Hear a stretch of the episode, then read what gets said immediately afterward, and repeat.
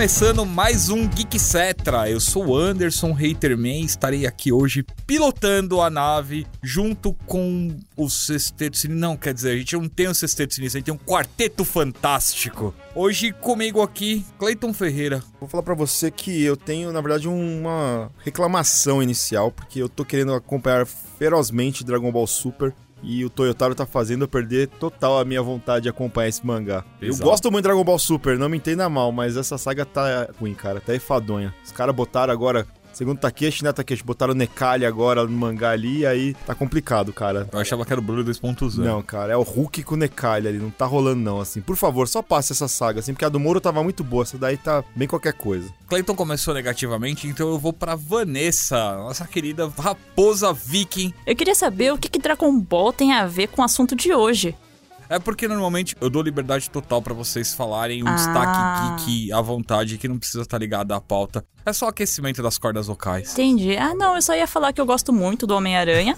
eu assisti os filmes, eu vi o jogo do PS4 e agora eu tô começando a ler os quadrinhos. Olha só, em breve teremos podcasts especiais com a nossa nova garota aranha. Não, mas tem muita coisa de quadrinhos pra ler. Nossa, ah, vai demorar um pouco até clones, eu se virar especialista. Ah, não, não, não. Vou falar com o cara que vai apagar a saga dos clones da minha mente. Takeshi Oyama. E aí, pessoal, beleza?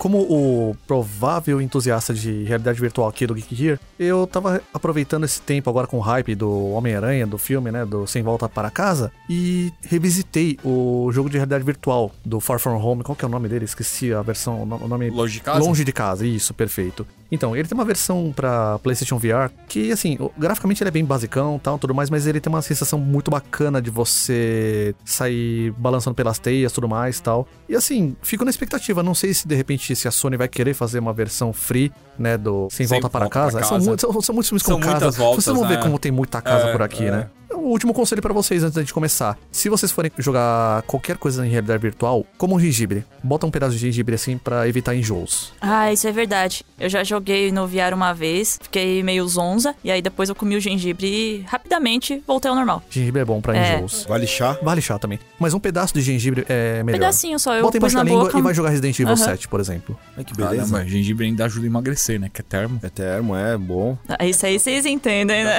É, gengibre é bom, é termogênico natural, Dá velho. pra jogar um VR e ainda ficar bombado, mano. Não só isso, também é um potente anti-inflamatório também, olha. É verdade. Olha, o meu destaque vai pra compra da Activision Blizzard pela Microsoft, né? Acho que vale a pena dar uma passadinha aí, é uma bomba, né? A expectativa é bem grande aí, principalmente do que a Microsoft vai fazer, a junção e as IPs que ela vai ressuscitar, né? Aguardando ansiosamente pelo crossover entre Killer Instinct e Overwatch feito pela Bandai Namco. Eu quero, hein? só quero isso.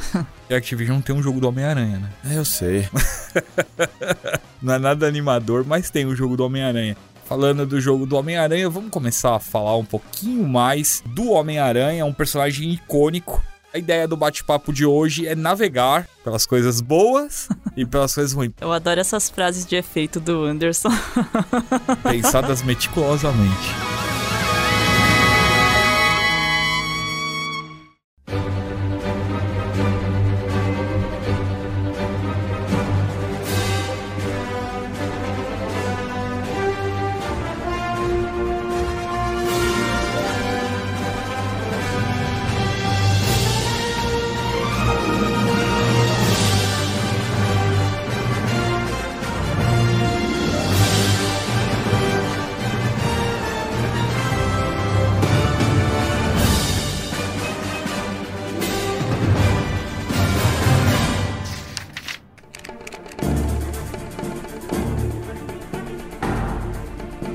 Acho que o Homem-Aranha, ali junto com o Batman, são os dois personagens que têm mais coisas em mídias diferentes, né? Fazendo um, um paralelo aí entre Marvel e DC.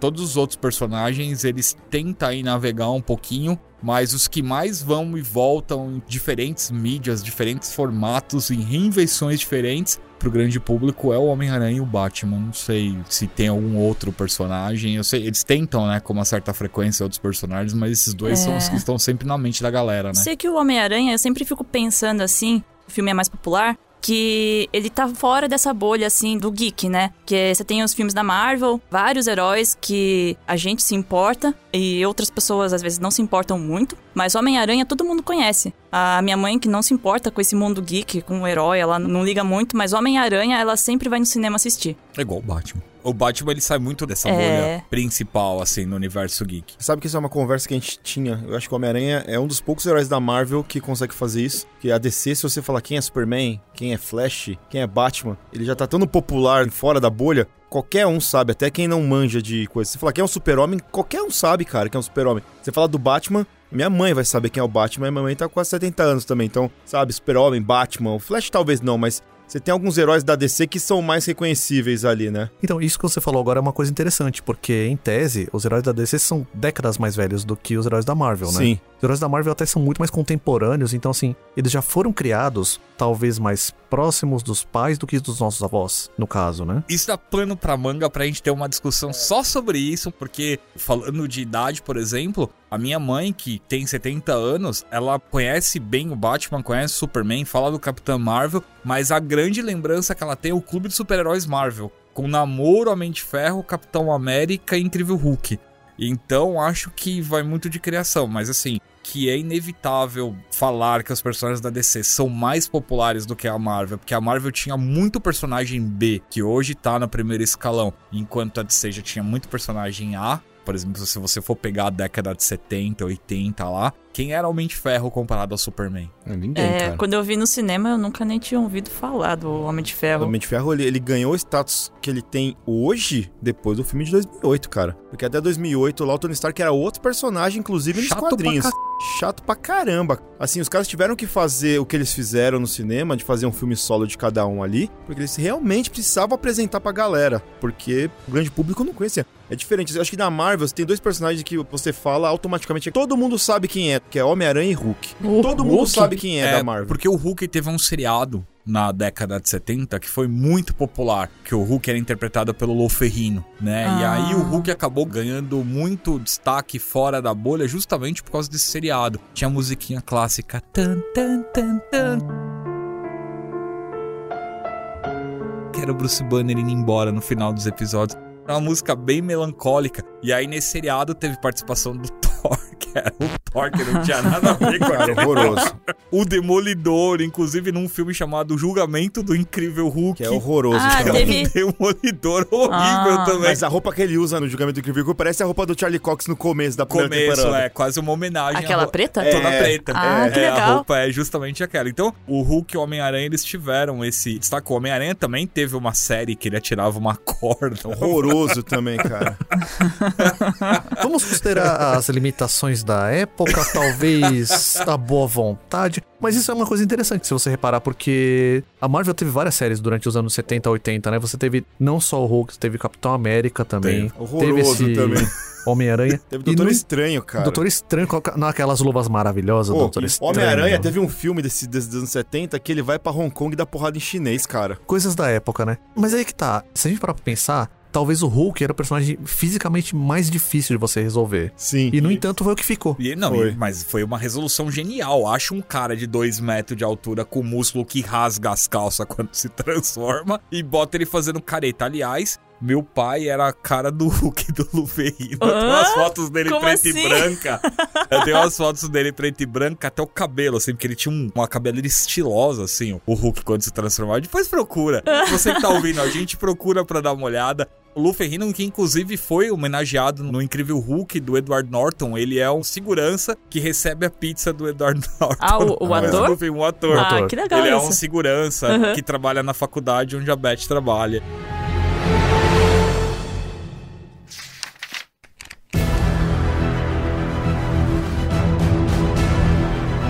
Gente, então vamos lá. Vamos puxar o assunto principal. A ideia aqui, de novo, é trafegar aí, viajar pelo universo do Homem-Aranha. E eu tenho uma pergunta pra vocês, pra gente começar falando do Homem-Aranha. Vocês acham o Homem-Aranha o personagem mais importante da Marvel? Sim, com certeza. Com certeza eu acho. Pro cinema, assim, o personagem como produto eu acho que deve ser, sim, o mais importante. Mas eu não sei se na história é. Como marketing, venda, esses negócios, com toda certeza, assim. É claro que dentro do universo Marvel você tem personagens tão importantes quanto ele. Mas mercadologicamente falando, não tenho nem dúvida. Ele é uma mina de ouro ali. Bota coisa do Homem-Aranha, vende, claro, se não for com o Andrew Garfield. Ah, que que é isso? Não, eu adoro o Homem-Aranha do Andrew Garfield, mas, tipo, a gente não pode dizer que os filmes foram bons. Foram dois filmes bem ruins. ah, eu gostei. Por que, que eu coloquei essa pergunta pra vocês? Pra traçar uma linha de raciocínio antes da gente entrar em todas as obras sobre questão do cinema. Porque quando você pensa em si, por exemplo, né, quando eles começam a construir ali os seus universos e tal, tirando o Zack Schneider fazendo as coisas maravilhosas que ele faz Visionário. cagada, eles tinham ali os seus personagens principais pra promover. Então, poxa, vai começar o universo DC, então você tem o Superman, você tem o Batman, foram campeões de venda por muito tempo, são personagens icônicos com séries de TV e tudo mais. Depois você tem Mulher Maravilha, Lanterna Verde, todos esses personagens estavam disponíveis para Warner trabalhar. Podiam ter criado no cinema um universo extremamente coeso, poderia render bilhões e bilhões de dólares para eles, o que não aconteceu. E que não era o caso da Marvel. A Marvel, quando começa a construir o seu universo cinematográfico, ela não tem na mão seus principais personagens. Ela não tem o Homem-Aranha, ela não tem o X-Men, ela não tem o Quarteto Fantástico. Falando de primeiro escalão, né? E aí você tinha os Cs. Entenda que o C não é porque o quadrinho é de qualidade ruim ou porque o personagem era ruim. É porque é simplesmente desconhecido. Demolidor, Motoqueiro Fantasma. Aliás, e falando do primeiro escalão, Hulk também não tava na mão da, da Marvel. Então você tinha os outros. Justiceiro, que era um personagem, né? C, mas estavam todos fora. Então a Marvel, ela criou o seu universo cinematográfico tendo que puxar personagens do seu segundo escalão ali, ou personagens que não eram tão bem aceitos pelos fãs, tinham nicho, por exemplo, Capitão América. Todo mundo chamava escoteirão da, da Marvel, um personagem insuportável que todo mundo só queria ver os outros dando porrada. Ele não era nada querido. Óbvio, tinha o seu nicho de fãs ali que gostava dele. Mas ali o- os personagens do grande escalão eles não estavam. Então, a minha pergunta vai: quão diferente seria o universo cinematográfico da Marvel se a Marvel ali em 2008, quando lançou o Homem de Ferro, tivesse lançado Homem-Aranha?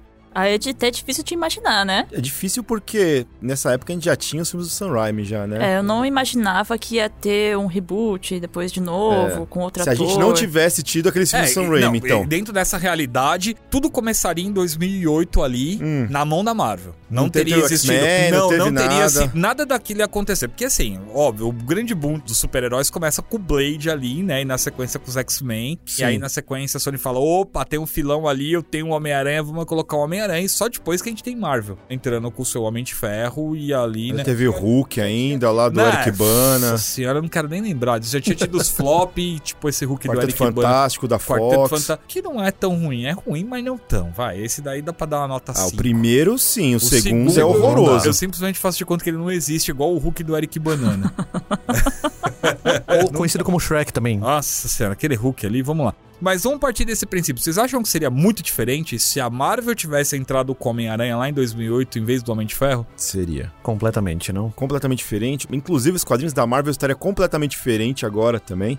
Primeiro que eu acho que a galera não, teria- não iria com os dois pés atrás, né, pra assistir. Seria, eu acho que já seria um recorde de bilheteria. Não sei se chegaria em um bilhão, como foi com algumas coisas que chegaram aí em um bilhão. Mas se bem que, levando em consideração que Aquaman chegou em um bilhão, talvez esse primeiro Homem-Aranha também chegasse também, sabe? É, porque do jeito que foi, eles foram aos poucos construindo o espaço É, deles, né? A gente tem que lembrar que o Homem de Ferro era um herói desconhecido, como o Anderson falou, escalão C. Robert Downey Jr. era uma aposta ali, porque ele tava voltando de uma recuperação bem complicada, com drogas Dependência e química de uma forma geral também. É. Assim, sempre foi um ator genial. Acho que a própria interpretação dele de Chaplin, por exemplo, é um negócio que você, sei lá, fica por gerações, Exato. sabe? Mas acho que justamente por causa disso que talvez o início da Marvel tenha ido tão bem com o Homem de Ferro, né? Porque tanto eles pegaram um ator que era muito bom, foi uma aposta muito grande, como talvez esse personagem não tão conhecido do grande público não ia ter uma cobrança tão grande, não, não ia ter uma coisa tão idealizada, sabe?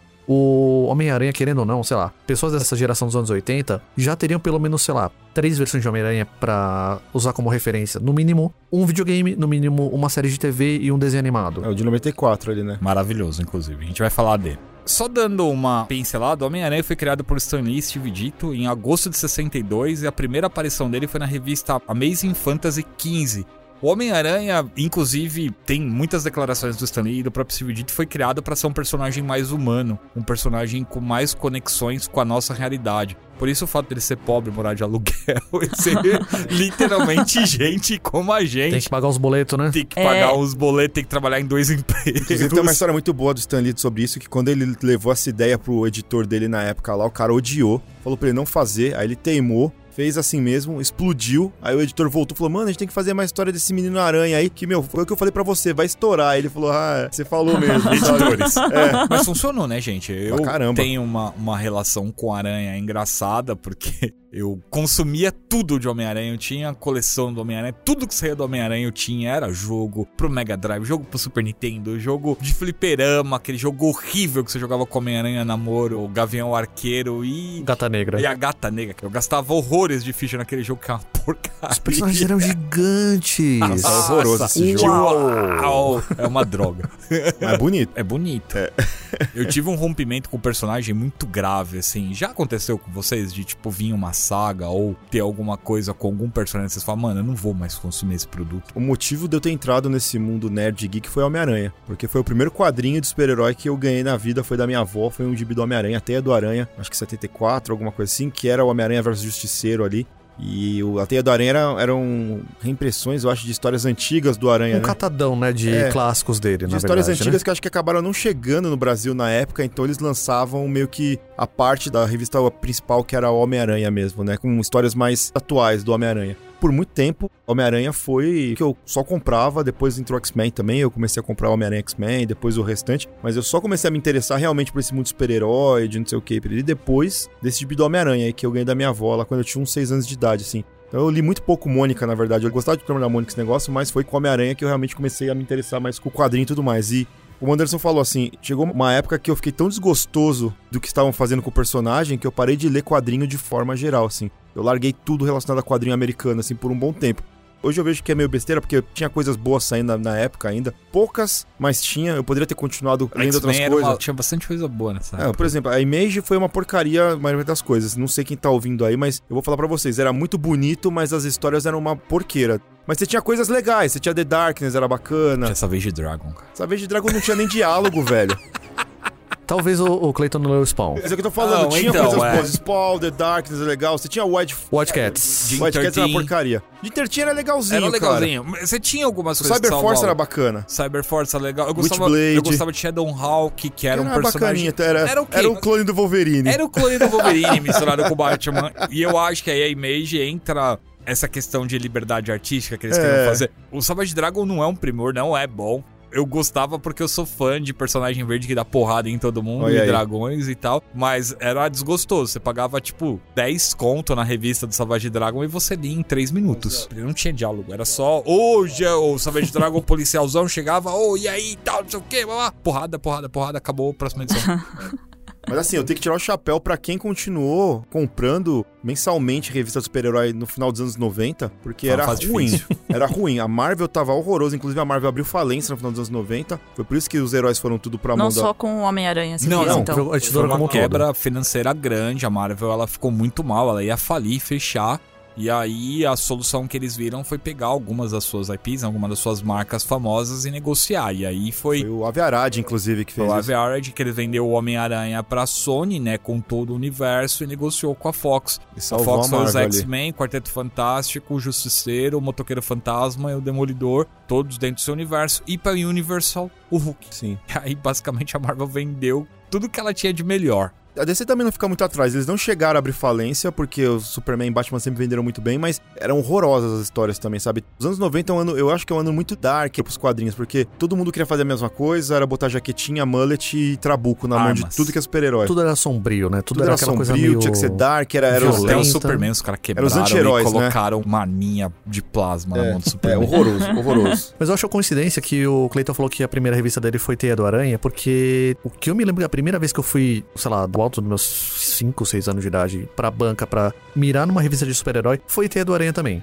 E aí, uma das sagas que, na verdade, foi a meio que a saga da minha vida com o Homem-Aranha, que justamente a Teia do Aranha que eu peguei, foi a saga do clone original, com o Miles Warren, com o Chacal, né, no caso, Aff. com a Gwen Stacy e tal. Eu conheci o Mas, é- Homem-Aranha mas, por então, mas ali, essa, essa história é legal. que é- era o duelo entre os Homens e Aranha também. Sim. Depois, é, no meio da revista, tinha uma aventura também contra o Shocker, era só galhofa também, tirando o sarro do Shocker o tempo todo e tal. E eu fui, a partir dali, gostando de Homem-Aranha. O Rei também falou do jogo do Mega Drive também, que o pessoal não gosta, mas assim, Versus eu acho Kingpin, né? esse mesmo. Que assim, ele é um jogo super travadão pros padrões atuais e tal, mas você meio que você conseguia viver essa coisa de Homem-Aranha. Você ia pro apartamento pra recuperar a vida, Tirar foto. você vai tirar foto pra Ganhar você. grana, pra pagar o fluido de teia. Exatamente. Então era bem legal. E aí eu fui acompanhando a revista do Homem-Aranha, Homem-Aranha, Homem-Aranha, Homem-Aranha, até que lá pra meados de 95, 96, mais ou menos pra cá, começou a vir uma nova saga na revista do Homem-Aranha também, que era justamente a saga do clone moderna. Que foi aí que, cara, eu parei de comprar a revista Ninguém do Homem-Aranha por causa da saga do clone. clones. Sabe qual que é o grande problema da saga do clone?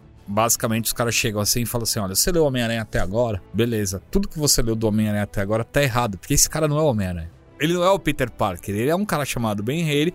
O Peter Parker é outro cara aí, e é Sa- isso. Sabe essa história que o Takeshi falou que é original do Chacal? É assim, tem dois Homem-Aranhas lutando. Aí Uhum. um é clone e o outro é original. O que a gente fala nessa saga do clone nova, no final dos anos 90, é que quem venceu Foi o foi clone. o clone.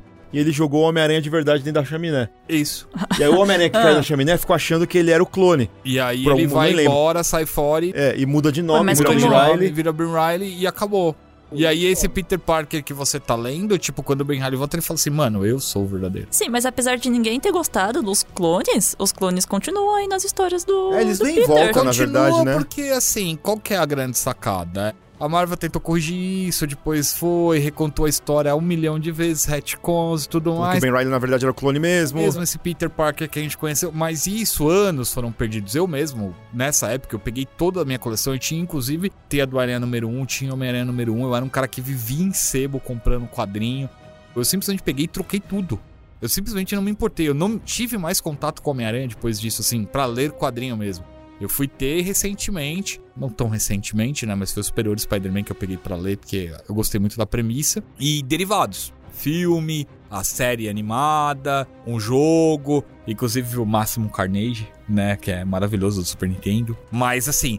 De verdade mesmo, eu acabei desencanando do Homem-Aranha justamente por causa disso, porque foi uma péssima decisão editorial.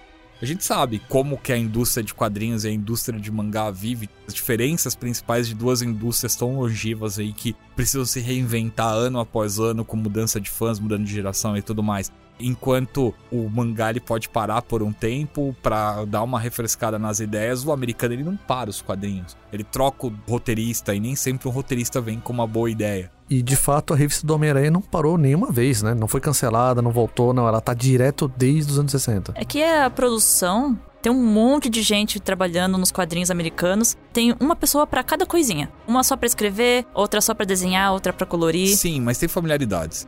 Mas isso foi a minha ruptura com a Homem-Aranha. Foi ali que eu falei, eu não quero mais. Até migrei, peguei mais coisas da DC pra ler na época, porque eu fiquei tão frustrado. Eu, ao contrário de vocês, não comecei com Teia do Aranha, eu comecei com X-Men. Na rua da escola onde eu estudava, ali pela terceira série tinha um sebinho, um tiozinho, ele tinha uma banquinha, ele colocava uns gibinhos, uns docinhos ali e tal. E aí um dia eu desci e tinha uma capa da Fênix Negra, da saga da Fênix Negra, eu acabei comprando comecei a ler os X-Men a partir dali, fiquei totalmente viciado. E aí na sequência ele trouxe Hulk. X-Men era equipe e tal, e eu queria um personagem, eu acabei pegando umas histórias do Hulk velhacas, antes do Stan Lee ainda. Enfim. O Homem-Aranha, ele sempre foi esse personagem que eu adorava, mais por causa dos desenhos antigos. Tinha o Spider-Man e seus incríveis amigos. O desenho animado? É, É, porque era um Gelo Um dia a... Estrela de Fogo, não é? estrela de Nossa, fogo. eu nunca vi isso aí. E era meu, maravilhoso Tá esse certo, desenho. Não perdeu nada. O Peter Parker tinha um quadro do Hulk na casa dele que quando ele mexia no quadro, a casa inteira virava o- Uma a base. base dele. Eu assistia um desenho animado do Homem-Aranha que. Eu não me lembro direito quando que passou, mas tinha o Peter, que era um cientista, ele já era um Homem-Aranha um pouco mais velho. E tinha, eu lembro que tinha o Morbius, Ah, de tinha 94. o de Justiceiro. 94. O melhor, o melhor. Homem-Aranha de todos. Ah, que bom que eu assisti o melhor então. Esse é o melhor desenho do Homem-Aranha de todos. Teve cinco temporadas, foi exibido entre 94 e 95, 65 episódios. O desenho pra mim retratou as melhores coisas. Tirando Guerras Secretas, que eles trocaram o Hulk pelo lagarto. Ah, É, Como eles assim? trocaram o Hulk pelo Dr. Connors, né? Tudo cientista, verde. É interessante falar que essa saga dos clones originalmente era pra durar, sei lá, seis meses. E durou No três máximo, anos, né? tá ligado? É. Assim, é uma das coisas bizarro. que ela foi reflexo, talvez, do começo da Era de Prata dos quadrinhos, porque foi dali da morte da Gwen Stacy, né, que foi um negócio meio chocante, assim, pra época. Sim. Você tinha um mundo de super-heróis um pouco mais inocente, talvez, um pouco mais positivo, mais otimista tal. E essa saga do clone, inclusive, um dos pontos que ela levantou foi que o Miles Warren, o cara era obcecado pela Gwen. Sim. Ele fez um clone da Gwen, inclusive, sabe? Vários clones, né? Um, não. E, aliás, em um desses clones, em algum momento da história, se casou com o Norman Osborn Não, e não, clone filhos, não, né? clone não. Eles falam que a Gwen Stacy de verdade sobreviveu, e aí ela meio que foi pra Europa com o Norman porque ela se apaixonou pelo Norman Osborn. Quem morreu foi um clone ali, não foi a Gwen, não. Cara, é... é- Quando é- eu falo pra vocês que a Marvel de vez em quando tem decisões extremamente questionáveis, que afasta os fãs de um personagem tão querido, é O isso. que, é, o que é bizarro, né? Porque até começo dos anos 90, DC, se você pegar graphic novel, ela tem muita graphic novel. Assim, muito mais que a Marvel, assim. E, Só o Batman só o tem Batman um- tem umas 20. duas Marvel de graphic é, novel. Sabe? E aí você tem Superman, sei lá. E a Marvel, ela tem poucas, mas são umas que são boas, assim, quando, quando sai. Então você tem lá o Demolidor lá, o Homem Sem Medo. Tem uma Hulk coisa que é maravilhosa. E a do Homem-Aranha, o Homem-Aranha tem o Homem-Aranha Tormenta, se eu não me engano. E ela Tormenta. foi por muitos anos campeã de venda da Marvel, assim, absoluta. Visualmente, acho que ela foi a história que definiu como a gente vê o Homem-Aranha de hoje em dia, É, né? Com os McFarlane, né? A olhões, capa é linda. É, com a, a postura, né, de aracnídeo, que É. você não vê tanto. Antigamente ele era um herói com uma postura mais, mais durona. mais assim, durona, mais assim, É. normal. Aí quando o McFarlane assumiu, ele fazia o Homem-Aranha com aquelas poses, tudo, né? O... As poses de ódio de flexível, Homem-Aranha, né? É. E aí, ele, acho que ele só acabou sendo superado depois desse Tormenta pelo X-Men do Jim Lee, eu acho. Quando o Jim Lee assumiu os X-Men, e aí o Jim X-Men. Lee com Chris Claremont, né, É, e aí o X-Men tava. de meu, ouro os X-Men. É, o X-Men tava com desenho também, tava em alta pra caramba. E aí Wolverine, Wolverine pra lá, Wolverine pra cá, o onipresente onisciente Wolverine nessa época. O aí, cara. adendo que nessa época tinha uma brincadeira, era época de revista Wizard e tal, e os caras falavam assim: olha, mas se você quiser vender quadrinhos, você coloca o Wolverine na capa. Teve um mês que o Wolverine tava na capa de 11 revistas. 11! 11! De 20. É, bom, a gente pode contar isso pra vocês que a Marvel depois sepultou o personagem e perdeu essa mina de ouro, né? Que até hoje o Wolverine é popular, mas não recuperou a popularidade que ele tinha naquela época. Vocês que entendem mais assim dos quadrinhos do Homem-Aranha, o Demolidor aparece nas histórias dele? Várias vezes. É? Várias vezes. Inclusive, uma das primeiras aparições do Demolidor é maravilhosa, porque o Demolidor ele já mata logo de cara que o Peter Parker é o ah, sim, Homem-Aranha. sim. E o Peter ele começa a prestar atenção nas coisas e ele já mata assim muito rápido que o Demolidor é o Matt Murdock. Então assim, a disputa Ah. entre eles é muito legal. Ah, é porque, assim, o, o super-herói da Marvel que eu li, assim, pra valer, o Homem-Aranha, eu tô começando agora a ler os quadrinhos, né? Foi o Demolidor. E aí, de vez em quando, o Homem-Aranha aparecia nas histórias dele e eu achava bem legal quando o Homem-Aranha Eles têm aparecia. vilões em comum, né? O Rei do Crime, por Tem. exemplo, é um dos A Felícia, né? Que é a, a Gata Negra também aparece nas histórias do Demolidor. O Homem-Aranha, apesar de participar de muitas sagas cósmicas, inclusive, ele não deixa de ser um super-herói urbano, né? É o herói do bairro. O herói do bairro, ele, amigão da eles vizinhança. continuam né, falando como o Homem-Aranha como se fosse um herói urbano, junto com o Demolidor, Luke Cage, Punho de Ferro, Jessica Jones. Você tem um pessoal ali que são Justiceiro. heróis, Justiceiro, é, são heróis mais urbanos, mais pé no chão, né? E aí, tipo, você tem muito. Principalmente nos anos 80, né? Eu acho que depois dos anos 90 eles começaram a levar o Demolidor pra um outro caminho que eu não curti muito. Coisa meio mística, meio talvez, né? mística, é. Deram um uniforme preto e vermelho pra ele, lá com umas armaduras. Aí mataram o Matt Murdock, volta o Matt Murdock, não é mais o Matt Murdock, é não sei quem. Hoje em dia, por exemplo, o Demolidor não é nem ele mais, é, acho que é Electra. Electra. Electra, né? Electra, né? É, a Demolidor Ah, mas eu, agora. eu E não tá acho bonita. tão ruim assim E essa tá parte mística visão- do visão. Demolidor. Ah, não, ah, não. Você sabe que na série eu acho que faria muito mais sentido os ninjas lá serem místicos do que serem os zumbis lá A- a na, na vai- série. Ah, Não, não vamos entrar nessa A gente série vai falar porque da série, a gente não vai é falar dessa parte é do o- tentáculo a- na série porque é horrorosa essa parte do Só, tentáculo só porque na a série tem a temporada 1 e 3? É isso, a série tem até- exatamente tá aqui. Maldição a, do número 2, é isso que fala? a segunda de temporada do Demolidor é a melhor temporada do Justiceiro, é isso. é isso, é verdade. Ah, não é tão É ruim isso. assim. Não, mas é- não, vamos voltar pro Homem-Aranha, vai. Não, eu tava esperando vocês detonarem o Demolidor mais um pouquinho. Mas sabe que assim, o Demolidor é um personagem que assim, eu, eu tive um pouco de interesse dele por causa da Electra, justamente pelo que o Clayton falou, por causa de graphic novel, né? Quando a Electra assassina. O Homem Sem Medo eu li, gostei e tal, mas o meu encanto mesmo veio com a Electra assassina. Ah, eu ainda não li nenhuma revista que é da Electra, que é ela mesmo, mas Toda vez que ela aparecia na história do Demolidor, eu achava meio chato, assim. Não, leia Electra Assassino. Você vai curtir.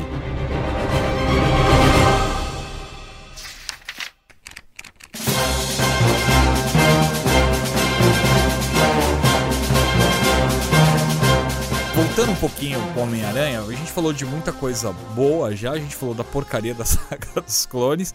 A gente falou da animação de 94, que é muito boa, mas eu tenho uma outra animação pra perguntar pra vocês aqui, que eu sei que o Clayton é super fã, que é de 1999, teve só uma temporada, três episódios, que é o Homem-Aranha Ação Sem Limites. Nossa, horroroso, né? horroroso isso aí. É- Era pra se chamar outra coisa, né, na É. verdade. Só que como tinham acabado de lançar o Batman do Futuro na época, eles resolveram E o mudar Batman to- do Futuro explodiu, né?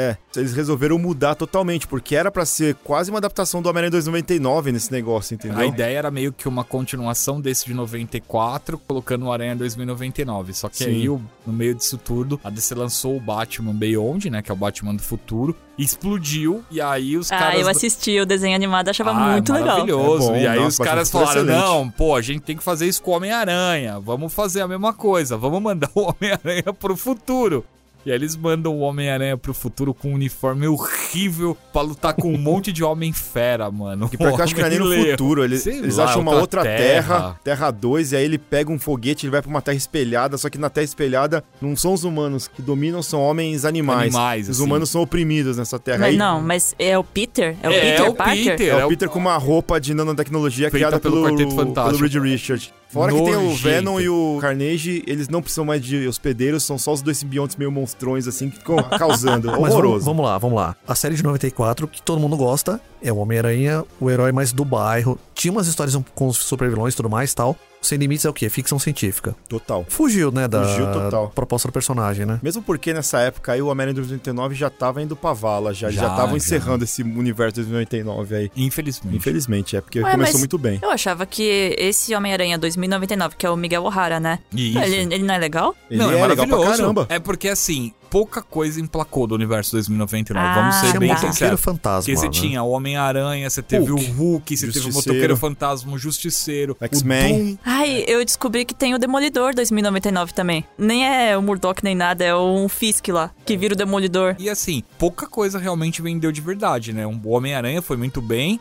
o X-Men foi legal, o resto, alta. O Hulk, não, mano, o Hulk 2099 não dá pra ler. Ele até reapareceu recentemente no quadrinho do Hulk. Eu, eu nem sabia que tinha tantos personagens 2099. Rapidamente falando assim, eu acho que um dos piores erros que os caras fizeram foi pegar os heróis daqui e jogar pra 2099. Em vez de pegar e criar, Criar heróis novos novos pra heróis, 2099. O Homem-Aranha funcionou ok, porque Ele era, era inspirado, ele era diferentão, ele é parecido com o Homem-Aranha, mas até os poderes dele são bem diferentes do Homem-Aranha daqui. Nossa, parece um vampiro, né? E esse até acho que é os méritos da DC quando a DC cria o Batman Beyond, né? Porque tudo que tem lá no futuro é bem diferente. O mais próximo que você tem é o Superman, que é o mesmo. Ah, porque ele não envelhece. Não, Ele envelhece, envelhece, ele tá só mais que é o velho. Clark ainda lá e tal. Ah. E o Lanterna Verde, porque o, o processo do Lanterna é sempre o mesmo, né? O anel que acha alguém, blá blá blá blá blá blá, blá. Mas o resto é tudo diferente. É que o Lanterna lá é um, é um monge, né? É um monge. Então, mas pensando no Batman do futuro, você não pega os personagens só e você arremessa no futuro. Os caras pegaram, tentaram imaginar, poxa, como seria o mundo do Batman? Como seria a cabeça tecnologia. do Bruce Wayne daqui a 70, sei lá, Sim. tantos anos? Porque, assim, o Homem-Aranha fez sentido porque era um cientista lá no futuro, e o cara ele estudava o Homem-Aranha daqui, tenta replicar os poderes dele com o DNA de aranha.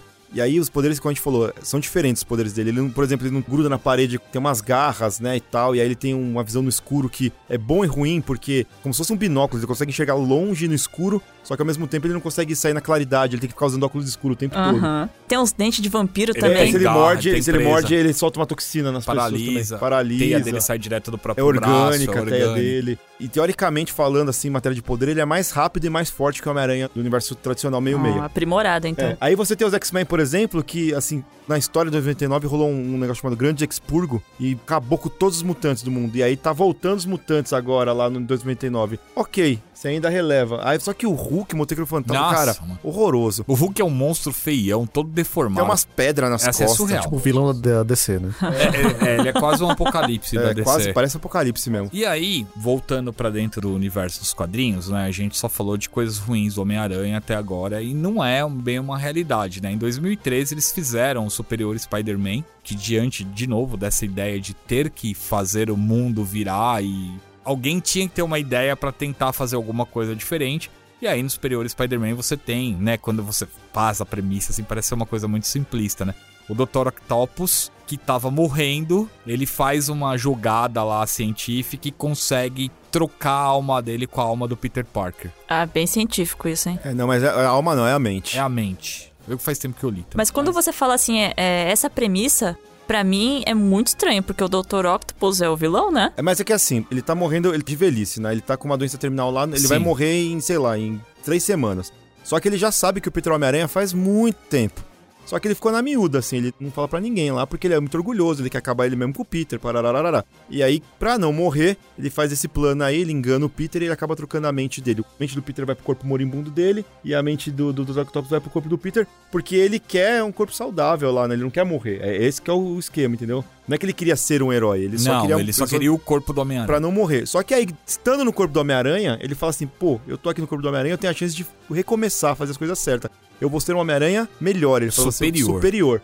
E aí é que ele tenta ser um herói melhor que o Homem-Aranha. E aí ele começa a entrar. Eu falei da alma, né? Porque tem umas paradas muito legais, né? Tem. Porque toda vez que o Octopus, por exemplo, vai matar alguém como Homem-Aranha, aparece um Peter Parker assim na cabeça dele. Que é tipo quase como se fosse uma alminha assim dele. Fala: Não, Octavius, você tem que fazer a coisa certa. É a voz da consciência. É a voz da É. consciência. Ele fala, cara, não vai fazer errado. Pô, você lembra como foi no seu passado, as porcarias que você fez? Aí ele, é verdade, eu tenho que ser bonzinho. Aí ele pega e, e faz alguma coisa pra não fazer a, a coisa ruim. E aí ele realmente é muito superior que o Peter Parker. Ele desenvolve um monte de gadget, ele tem um monte de aranha que fica patrulhando por ele a cidade e ele acompanha tudo que tá rolando, ele faz um lançador de teia novo, desenvolve umas patas de aranha que pra mim foi da onde os caras tiraram a ideia do aranha de ferro ali, né? Algumas coisas do aranha de ferro. É, é aqu- Ah, não, aquelas patas de não, aranha é que, eu acho nem tem as no patas filme, não, né? As patas vieram do Iron Spider do Tony do Stark. Tony ó. Stark, mas tudo bem, mas ele desenvolve um uniforme que tem um monte de recursos novos.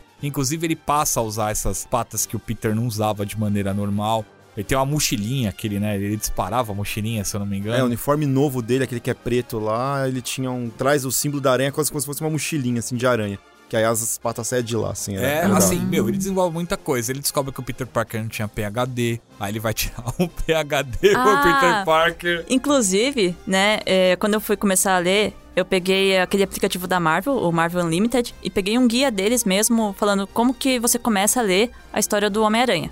Aí a primeira história que tá lá pra você ler é a que começa em 2018. E essa história, ela se passa logo depois dessa fase aí do superior Spider-Man, que por algum motivo eles se separaram e o Peter voltou a ser o Peter. E aí esse PhD aí, que o Dr. Octavius conseguiu, ele conseguiu no corpo do Peter, só que ele usou a, a pesquisa dele. dele mesmo. E aí a universidade, né, foi verificar, né, se tava ok e deu como fraude. Porque, tipo, é como se o Peter tivesse copiado. Assim, não é nenhum spoiler, tipo, é o, pr- Sim, o primeiro claro. volume que a Marvel recomenda você a ler. É que eles desfazem, né? Eles desfazem muita desfazem. coisa. É, eles vão Ela tinha as empresas Parker, né? Que é o Peter chegou a ficar tão rico quanto o Tony Stark, mano. É, é, tipo, por causa de uma coisa dessas, é uma coisa que o Dr. Octavius deixou de herança. E aí, quando o Peter volta a ser o Peter, a vida começa a sofrência, sabe? Porque o, o Peter sabe sofrer, né? Aí, exatamente o grande poder, ou talvez não tão poder assim, que o Peter. Porque é só o Peter Parker que tem. Que é ju- justamente a sorte dele, né? Quando o Octopus ele virou o superior, acabou aquela maré de azar. Simplesmente conseguia fazer tudo, resolver tudo do jeito dele. Não tinha o azar característico do Homem-Aranha. Esse mundo cão, essa vida de sofrência, né? Mas você sabe que isso é um negócio que eu sempre conversei com o Anderson. Antes de sair o Superior Spider-Man, a gente treinava junto na academia, a gente ficava falando de quadrinhos, esse negócio. Mas a gente falava, pô, Peter não faz o menor sentido isso. E eu acho que isso é muito problema da Marvel que eles têm com o Homem-Aranha atualmente. Não atualmente, já faz algum tempo, já pelo menos uns 15 anos. Eles não sabem o que fazer com o Peter adulto. Tanto é que você tem o Miles agora, que ocupa essa vaga de Homem-Aranha adolescente, porque. Sinceramente, eles não sabem trabalhar com o Peter adulto, coisa que os caras conseguiram fazer muito bem, por exemplo, no jogo do Homem-Aranha, do Play 4, na minha opinião. Play 4 não no Play 5, por favor, porque É. aquela carinha de Não, bebê não, dele não, não, dá. Não. Não, eu prefiro a do Play 4 também. Mas assim, porque o Peter, ele é um cara mega inteligente. Ele é uma das 10 mentes mais inteligentes da Marvel ali. Não faz sentido um cara tão inteligente, cara, ser tão f na vida. Porque o cara, ele. Na moral, cara. Na moral, o, o que o Octopus faz é exatamente o que eu sempre conversei com ele. Falei, cara, o cara é muito inteligente. Primeira coisa que ele faz é, mano, o modo que ele patrulha a cidade, não sei o que lá, é É ineficiente. ineficiente. Eu vou criar uns robôs Se for, tipo, só o cara roubando a bolsa, chamo assalta a banco, polícia. você chama a polícia, eu não preciso lidar com isso. Agora, se for super vilão, eu vou lá. E aí dava um mais incêndio, tempo. alguma coisa, É, dava- eu vou lá e me meto. Dava mais tempo pra ele estudar e tirar o PHD, vender as patentes dele do Dr. Octopus negócio lá. Então ele soube gerenciar o tempo dele. Exatamente! Ô, se o Homem-Aranha vendesse o segredo da, da teia dele, sem você falar que é teia, só do adesivo, ele fica- ganhava trilhões, cara. Nem a 3M conseguiu desenvolver um, um adesivo tão bom quanto esse, cara. Eu sempre pensava sobre esse tipo de coisa quando lia Homem-Aranha, mas assim, qual que é a história de origem do Homem-Aranha? Aranha radioativa, beleza, até Sim. o que acontece depois? anos. É, um moleque de 15 anos, ferrado, tem que ralar pra pagar as contas, pra ajudar a tia. Era o mundo contra Peter Parker. Exatamente. Beleza. O que acontece depois? Ele, ele ganha os poderes, o que, que ele começa a fazer? Aí ele começa Tem a que querer ganhar ganhar dinheiro. dinheiro. Quando ele ganhou o dinheiro dele lá, que teve o bandido lá, o escambau, que aconteceu? É, o tio O morreu. tio dele morreu e Porque ele ele ganha. ignorou. E É. ele tem a primeira grande lição de responsabilidade da vida dele, né? Que com grandes poderes vem grandes responsabilidades, mas ele cresce sem o tio. Basicamente porque ele tem a culpa do tio dele na consciência dele. Então, assim, talvez é, é aquela coisa do, sei lá, da cabeça dele pensar, poxa, será que se eu usar todos os meus poderes, eu tô sendo justo, eu tô assumindo essa responsa toda? Mas- tem mas vários então, heróis mas- que tem isso. Porque, por exemplo, o Demolidor tem um pouco disso também. Eles, Sim. eles falam que essa coisa da origem dele, da formação dele como católico, apostólico, romano, Sim. que ele não pode matar. Acaba sendo um traço, uma característica do personagem que define ele, Mas né? você concorda comigo que o Peter ele já era inteligente antes dos poderes? Então, Mas não faz sentido ele ser um adulto fudido, cara. Isso é tão inteligente, porque velho. ele é inteligente e E burro. bobo. Não, mas- Ele é bobo. Ele é inteligente e burro. é Não, isso? não, não, eu não acho que ele seja inteligente em burro, mas eu acho que a culpa que ele carrega acaba fazendo com que ele não ande como deveria andar uma pessoa que não carrega um fardo tão pesado. Entendeu? Eu entendo um pouco do que o Takeshi fala. Do Demolidor eu já discordo um pouquinho, porque esse foi o Kevin Smith que começou a dar mais ênfase nesse negócio do Demolidor ser Ah, católico tá. e tal. Ele que enfiou a primeira igreja e o Demolidor sentado na Ah, cruz. não, lá. não, mas eu acho que o que ele quis dizer é que ele se sente culpado e se ele tem sucesso, por exemplo, em alguma coisa, ele, Ele já não se sente culpado. merece. Entendeu? Ele acha que ele não merece. Então, e mas- aí, sei lá, Os né? personagens Do jeito que ele evoluem ao longo pensa. dos tempos, sabe? E aí eu concordo bastante com o Clayton quando ele fala que, tipo, a Marvel não sabe lidar com o Homem-Aranha adulto. Se eles pudessem, eles devolveriam o Peter Parker aos seus 15 anos de novo. Dragon Ball GT, mano. Coloca o Goku criança aí e vambora. E já fizeram, inclusive, né? É, então assim, teve um tempo de evolução do Homem-Aranha ali, né? Com a Mary Jane, com o casamento, com o relacionamento dos dois, com tudo que foi criado. E aí chegou o momento que as ideias se esgotaram, né? Aí os caras olharam pro quadrinho e falaram, mano, não tá vendendo mais bem. A gente não tá trazendo fã novo. E aí, o que a gente faz? É, ou as pessoas só gostam de ver o Peter sofrer mesmo. Talvez. Pra mim é os caras tentando falar assim: não, o Peter é esse loser, tem que ser loser pra sempre, mesmo adulto. Aí não faz sentido. Fazia sentido quando ele tinha 15, 16, 17, tava entrando na faculdade, ralando. Hoje em dia, nem o trampo dele de fotógrafo faz mais sentido, cara. Ali Até no, porque, no ó, vocês mencionaram o Demolidor, mas o Demolidor, nos quadrinhos, ele é um advogado muito bom. Ele é um herói bom. É tipo, ele é bem competente no Sim. que ele faz. E quando ele quer ganhar dinheiro, ele vai lá no cassino e consegue ganhar muito dinheiro. Ele é muito competente. Aí, tá vendo? E ele é Malvado. esperto. Hã? E malvado. Que malvado Porque ele tá usando os poderes dele pra ir no cassino ganhar dinheiro. Não tá roubando de ninguém, ele tá Não, ganhando é. do cassino. mas ele não tem o senso de responsabilidade que o Takeshi, Ele- por exemplo, refletiu agora do Homem-Aranha, que poderia ir pra qualquer lugar e ganhar Não, dinheiro mas com os porque poderes a dele. culpa que ele sente tá em outras coisas. O, que, o, que, o que é excelente você pensando em personagens de quadrinhos, né? Men- Ninguém coisa precisa ser linda. Quando perfeito. começa a, a acontecer algum tipo de contradição, tem o botão do sorte no Homem-Aranha, pum, apertou o botão e aí reseta tudo. Porque, assim, porque eu vou dar um exemplo, assim, quando ele pega o corpo de volta do Octavius, ele consegue fazer coisas boas com o dinheiro dele. Ele cria uma ONG lá, que ele bota a Tia May pra ajudar uma galera, ele ajuda a galera na África, ajuda a galera não sei aonde. Ele tenta ajudar. Só que ele é burro, perde tudo de novo, sabe? Tipo, Só que isso não pode durar, cara. É é a história do que a gente falou sobre os ciclos de quadrinhos. É igual o Demolidor. Hoje o Demolidor tá espertão, tá fazendo assim. Daqui a pouco os caras vão dar um jeito pro Demolidor não ouvir mais. Vai ter que aprender a se virar sem enxergar e sem ouvir, só com olfato. Ah, daqui a pouco os caras vão com dar... olfato. É, não, não. Meu não, Deus. Foi o que eu falei. Vai ter que deixar claro que eu não falei que tava com olfato, tá? Pelo amor de Deus. Ainda bem que vocês não escrevem as histórias. Não, mas se escrevesse ia ser um demolidor decente. Ah, sim, Bem claro. decente. Pelo menos ele ouviu os ninjas chegando. Nem me fale. Mas é, então. E aí, uma hora os caras vão tirar a audição dele, uma hora vão tirar o olfato. Daqui a pouco vão deixar ele, mano, se vira. Aí de... Cavaleiro Zodíaco agora. ele. Vai tirar cinco um sentidos. É, é a lógica de quadrinhos, não tem jeito. Ah, o Peter agora tá de novo. Você pegar os quadrinhos atualmente, ó, o Ben Haley voltou, Peter Parker foi lutar contra um vilão do Hulk, tá em coma lá e beleza. Antes da gente gravar isso daqui, saiu um preview da volta de John Romita Jr. Homem-Aranha. E é um ele numa cratera gigante com uma bomba na mão e escrito assim: O que você fez, Peter? É isso. Ele só queria salvar as pessoas. E ninguém sabe o que ele fez, porque essa revista vai sair daqui seis meses ainda. Então, assim, é esses ciclos que não tem jeito. A única coisa que me irrita é que esses ciclos viram e todos os personagens acontece alguma coisa diferente. Até com os mais difíceis de mexer, que é tipo o Wolverine. Porque tem um passado que ninguém sabe, os poderes super bem definidos e os caras dão um jeito de mexer. Mas com o Homem-Aranha, eles nunca tiram o lance dele ser um grandíssimo loser e de não fazer nada mais do que as três coisas que todo mundo sabe que ele vai fazer. Vai trabalhar com o Dr. Connors, vai ser fotógrafo do Clarim lá pro JJ e sei lá. O Wolverine agora, ele pega a Jean e pega o Ciclope. Em Cracoa. Nunca foi confirmado oficialmente. Deixar isso claro, registrado aqui no áudio, porque senão vamos ser cobrados por isso.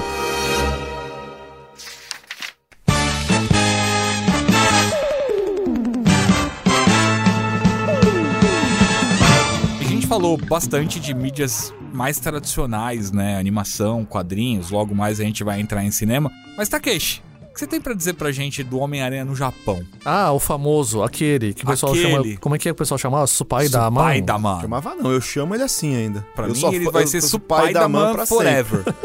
O Homem-Aranha do Tokusatsu, essa entidade, essa ocorrência no universo do Homem-Aranha, a origem dos poderes é completamente diferente, né? Ah, é? Eu não sabia. Qual que é a origem dos poderes dele? Que vem do espaço, que vem do planeta Aranha, que vem da vingança do. do- Ele tinha um sempre. Emissário do né? inferno. Ele não é só emissário do inferno. Caramba, Ele é velho. aquele que chora pelas crianças que estão Faz chorando. todo sentido o Mephisto agora. É tudo, é tudo, É, tudo. personificação do capeta. É um experimento interessantíssimo se você parar pra pensar, porque esse conceito do Homem-Aranha também era uma coisa muito nova ainda, né, pra época, né? Nasceu no mesmo ano que eu, velho. Caramba, 1978. Podia ter sido você, hein? Podia ter sido eu, podia ter sido vindo do Planeta Aranha. ah, é. E eu só não queria ter 41 episódios, porque senão eu teria morrido. E é engraçado que é uma série que, se você parar pra pensar, ela é tão diferente do Homem-Aranha, ela é tão diferente do padrão Tokusatsu que você tinha na época, mas ela acabou firmando um monte de coisas que hoje são características que definem o Tokusatsu japonês. E ao mesmo tempo, você parando pra pensar, são coisas que as pessoas estão resgatando agora. O fã de quadrinho americano, ele acabou descobrindo isso agora e tá achando muito legal. Se você parar pra pensar, o Homem-Aranha tinha um carrinho que subia pela parede. Poxa, ninguém quer lembrar desse carrinho, porque o Homem-Aranha faz piada com isso. Tipo, ah, tinha uma época que eu tinha um carrinho. Não era tão legal quanto o do Batman, mas sei lá.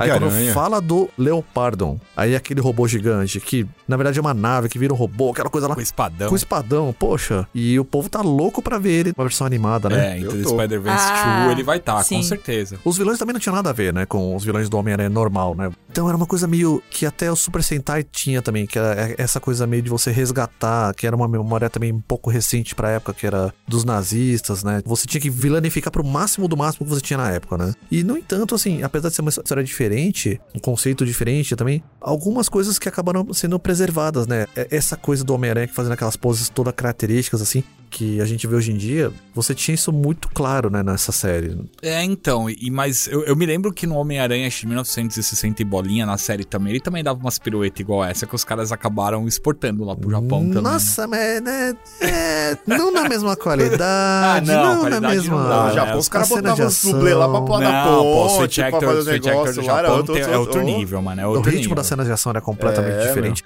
Assim, até coisas que parece que não fazem muita relação uma com a outra, mas, por exemplo, você pegar as cenas de ação da série do Homem-Aranha americana, elas tinham um quê das cenas de luta do Batman do Adam West. Então, assim, você tinha aquela luta que ela é meio bagunçada, meio galhofa, aí os caras disfarçavam o soco que ia pro lado errado com uma onomatopeia gigante, sendo que no Japão você já tinha cenas de luta com muitos vilões, muitos personagens de uma forma muito coordenada. Já era uma Toei que vinha da época dos filmes de Chambara, que eles já tinham uma técnica de fazer um samurai enfrentando vários inimigos. Parece que tá enfrentando todo mundo junto, mas ao mesmo tempo você tinha uma coreografia muito bem feita. E dá pra dizer pra galera que tá ouvindo a gente, Takeshi, com bastante firmeza, que foi o Homem-Aranha japonês que introduziu robôs em Super Sentai. Exatamente. Nossa, eu acho isso muito incrível.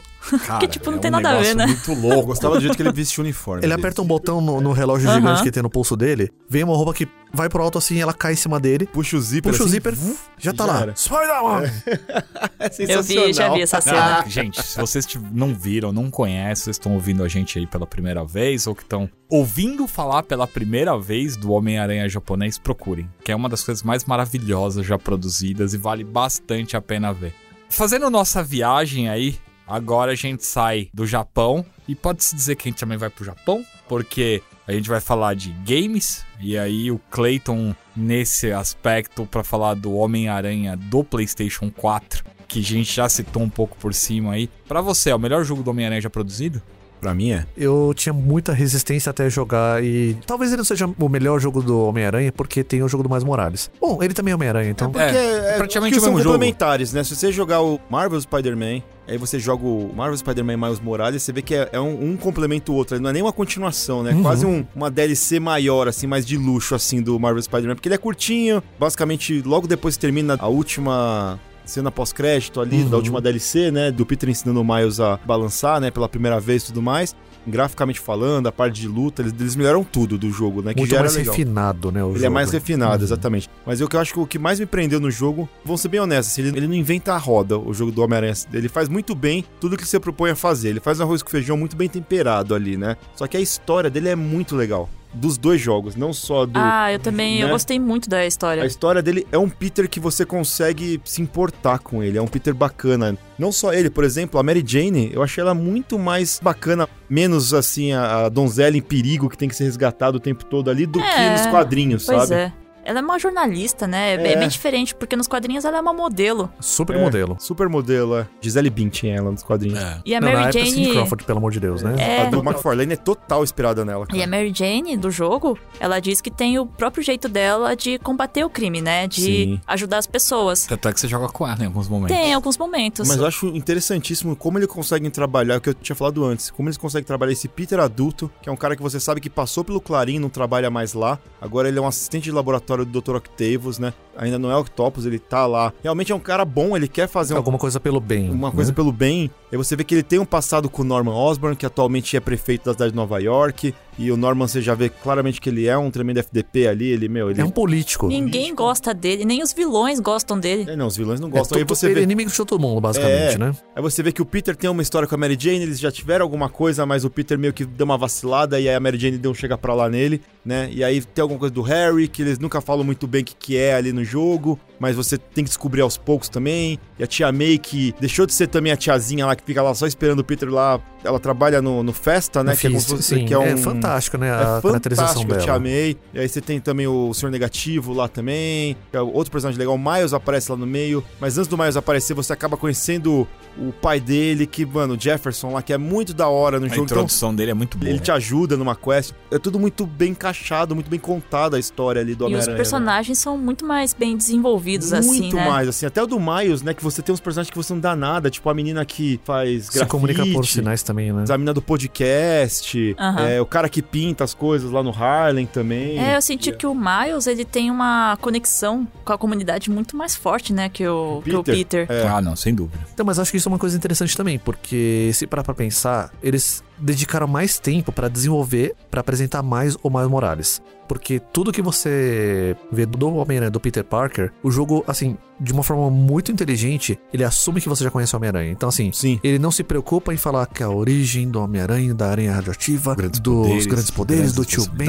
Não, você já conhece essa história. Ele fala que você tem o Peter Parker com a Mary Jane. Ele não fala por que eles se enrolaram, Não. por que, que eles terminaram. Você já meio que pressupõe. Então, assim, eu acho que grande parte dessa profundidade que a gente sente nos personagens é o próprio público que acaba preenchendo as lacunas. O que eu acho uma coisa inteligentíssima, porque aí dá tempo do jogo contar uma E história. é legal que ele conta algumas coisas meio que sem contar. Porque, Uhum. por exemplo, você sabe, meio que por tabela, que ele é Homem-Aranha no jogo faz oito anos já. Ele fala no começo do jogo que ele é Homem-Aranha desde os 15 anos de idade. Você vai ver na ficha dele, ele tá com 23 agora. Só que é um cara de 23 anos com uma cara sofrida. É. É, é assim, você vê que assim, o cara se ferrou, o cara já foi esfaqueado, o cara já foi destroçado, esmiuçado, Exato. enfrentou todo tipo de vilão, né? Já sofreu muito, Já já, sofreu, que é, o- tem- é o inclusive- normal do Peter, É, né, sofrer. e- esse lance dele ser um ferrado, tipo assim, ele tá trabalhando com o doutor porque ele também acredita na pesquisa dele pra ajudar pessoas. Pessoas. Ele poderia estar trabalhando fazendo outra coisa pra ganhando mais grana? Poderia no jogo, mas ele quer ajudar. E aí,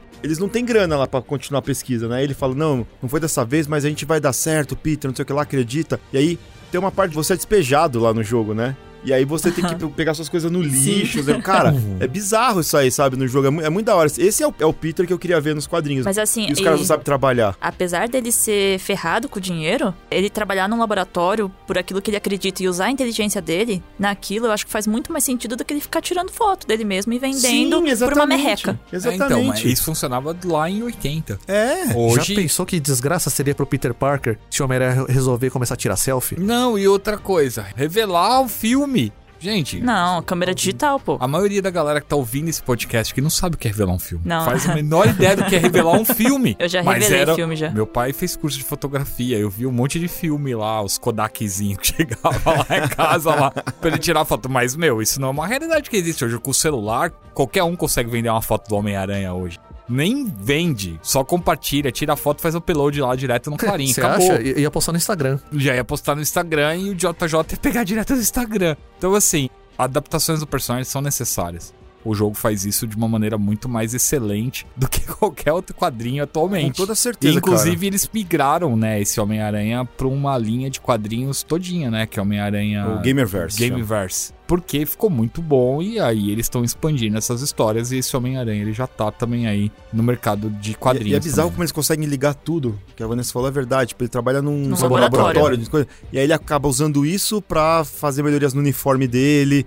Descobrir um novo elemento, eu vou usar isso aqui no meu uniforme. Pra ele é uma mão na roda, porque ele consegue fazer a teia e consegue fazer o uniforme dele lá no próprio laboratório, né? Eles encaixam muito certinho as coisas no jogo. O jogo é muito redondinho, né? Questão de história e tudo mais, você se importa com os personagens. O do Miles também não fica atrás, também é, É, muito na bom verdade, eu não entendo como é que o Miles, um adolescente de 15 anos, faz a roupa dele, né? E faz as coisas dele também. O que dá a entender é que ele faz junto com o Gank, né? Que é o... o é, amigo mas o dele, Gank o é amigo tipo um dele. programador, né? É um programador costura. A roupa, é, não, a roupa preta realmente. Vamos lá, vamos lá. Vocês acham que o, o Miles Morales, no universo do jogo, já não tem um AliExpress ou algum site, no, um eBay da vida, onde ele vai comprar Tem. peças para Ah, roupa não, dele? não, mas e também ele recebeu a ajuda do Peter, né? Também. Existe um Peter Parker na, na Sim, vida dele. ele tem um Mas, mentor, é, né? é, mas eu não sei se vocês lembram no jogo, ele isso é rapidinho, sem dar spoiler. Ele pega a roupa que o Peter dá de presente pra ele e usa como base pro uniforme preto dele. Uhum. Inclusive dos olhos, do negócio, tudo. Sim, sim. E aí o que o Gank faz é achar um tecido que consiga ficar invisível igual o poder, o poder do. Miles lá. É. E eles contestando e fica dando errado, explode, e não sei o que, Ah, sai sim, fumaça. sim. É, eles são todos muito inteligentes. É, É. é, isso no jogo do Homem-Aranha mesmo do Play 4, eles já deixam bem claro que o Miles é muito inteligente. O pai dele fala, ah, ele com 6 anos de idade ele tava ganhando dinheiro consertando a televisão da galera do bairro. E a outra curiosidade é que a roupa do Aranha 2099 é a fantasia de Halloween dele. Olha lá as referências. É. Ah, tá. Do Não, Halloween, não, é do Dia dos Mortos É, do Dia México. dos Mortos, é. é verdade, é Dia dos Mortos. Porque a aranha do A 2099 parece uma caveira, né? É, justamente por causa Mas disso. é bizarro, até a- as teias é. Ele rasga sem querer a asa delta no maluco quando ele tá fugindo. E aí a asa delta é feita de moléculas instáveis lá. E aí ele gruda com o super bonder nas costas da, da pra, roupa pra dele. dar, a- melhorar a aerodinâmica dele. Nossa, que gambiarra. Todos os Homem-Aranha são ninjas com o negócio de uniforme. A é, arte do é improviso. bem incrível.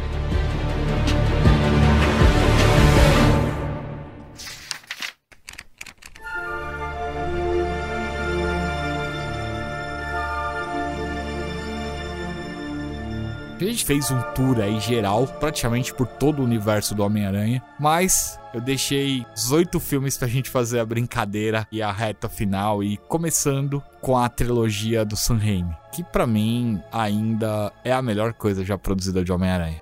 Confesso que eu preciso reassistir o Sem Volta pra Casa, só vi uma vez e Você foi tumultu- assistiu emocionado. Não, e foi tumultuada. A gente, poxa, tinha uma mulher que gritava demais perto da Não, gente. todo mundo emocionado Foi, pra esse foi filme. muito tumultuado. Eu quero rever de novo pra ver se vai ser pra mim o melhor filme de todos do Homem-Aranha. Ele tá muito bem ranqueado. Gostei bastante, óbvio. Essa opinião que a gente tem que deixar mais pro final, mas eu gostei pra caramba. Acho que em termos de trilogia da Marvel é a melhor coisa. Eu ainda tenho minha dúvida com respeito ao Homem-Aranha 2 ali do Sam Raimi. Mas assim, dando uma passada rápida por tópicos, a gente vai falar do Peter, do uniforme, dos vilões Elenco, a gente não precisa se aprofundar tanto, acho que falar ali um pouco do Homem-Aranha, da Mary Jane e provavelmente dos vilões principais. E acho que a Tia May é um ponto importante pra gente tocar. Os pontos da juventude, Tia May.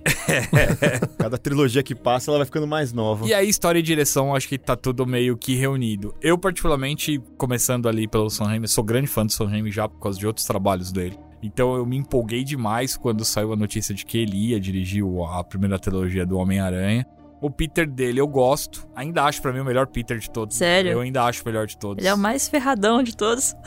é, então, eu acho que ele retrata muito do que a gente falou aqui, né? É o, meu, a cena da entrega da pizza para mim é, é, o Peter Parker. Que no Homem-Aranha 2, que ele vai entregar as pizzas, chega atrasado e é demitido, e o cara ainda quer roubar um pedaço de pizza dele. Retrata muito ali do que é o Peter Parker. Em termos de vilões, para mim o Dr. Octopus é, de longe, assim, o melhor vilão Gosto bastante do Jake Gyllenhaal como mistério. Gosto bastante de como é a interpretação. Eu não gosto de nenhuma adaptação feita dos vilões do Homem-Aranha com o Homem de Ferro. É um negócio que não desce para mim. Mas assim, a Mary Jane é uma das que eu menos gosto, sendo bem sincero. Tem uma, uma série de problemas muito graves aquela Mary Jane. Ué, mas é a única que tem? É. Ué. É, porque, a, porque você tem outra MJ, pode ser não chamar Mary Jane, mas ela tá ali, né? É, é. não é Mary Jane, mas é, é, é como é, se fosse. Não é, porque É, ela e tem o é. Watson também. Ela é Ah, uma ela tem adaptação. Watson? Tem. Ah. Ela é uma A adaptação. Michelle Jones Watson. Watson. Mas ela é uma MJ, ela só não é ruiva. Entendi. E eu gosto muito mais dela do que da outra. Ah, eu também. Não dá pra comparar as duas. Pra mim, ainda acho o Homem-Aranha 2 o melhor. Que o Homem-Aranha 2 foi dos filmes que eu mais assisti na vida. Então eu preciso rever pra não ser injusto com sem volta pra casa. Eu vou manter ali uma camada cinza entre os sete filmes. Homem-Aranha 2 pra mim é a melhor coisa já produzida do Homem-Aranha. E pra vocês, o que, que vocês acham dessa primeira trilogia? Eu gosto muito, foi que me fez ficar, assim, muito viciado em Homem-Aranha, porque eu lembro que na época que saía esses filmes eu até tinha álbum de figurinhas pra colecionar e colar. Eu gostava muito. Só o terceiro filme que né, acho mais ou menos. O segundo filme é meu favorito. E o primeiro eu gosto muito também. Só que eu achava, assim, o Peter muito bobão. Cleiton é fã do Venom. Eu não gosto nem do personagem nos quadrinhos. Na verdade, eu nunca gostei muito do Venom, pra ser bem honesto. Aliás, uma curiosidade do primeiro filme do Homem-Aranha, dessa primeira trilogia, o John Maganiello, ele é o Flash Thompson. E ele acaba depois sendo o Slade Wilson, né? O, o exterminador no filme do Batman, né? Que nunca aconteceu na Liga da Justiça.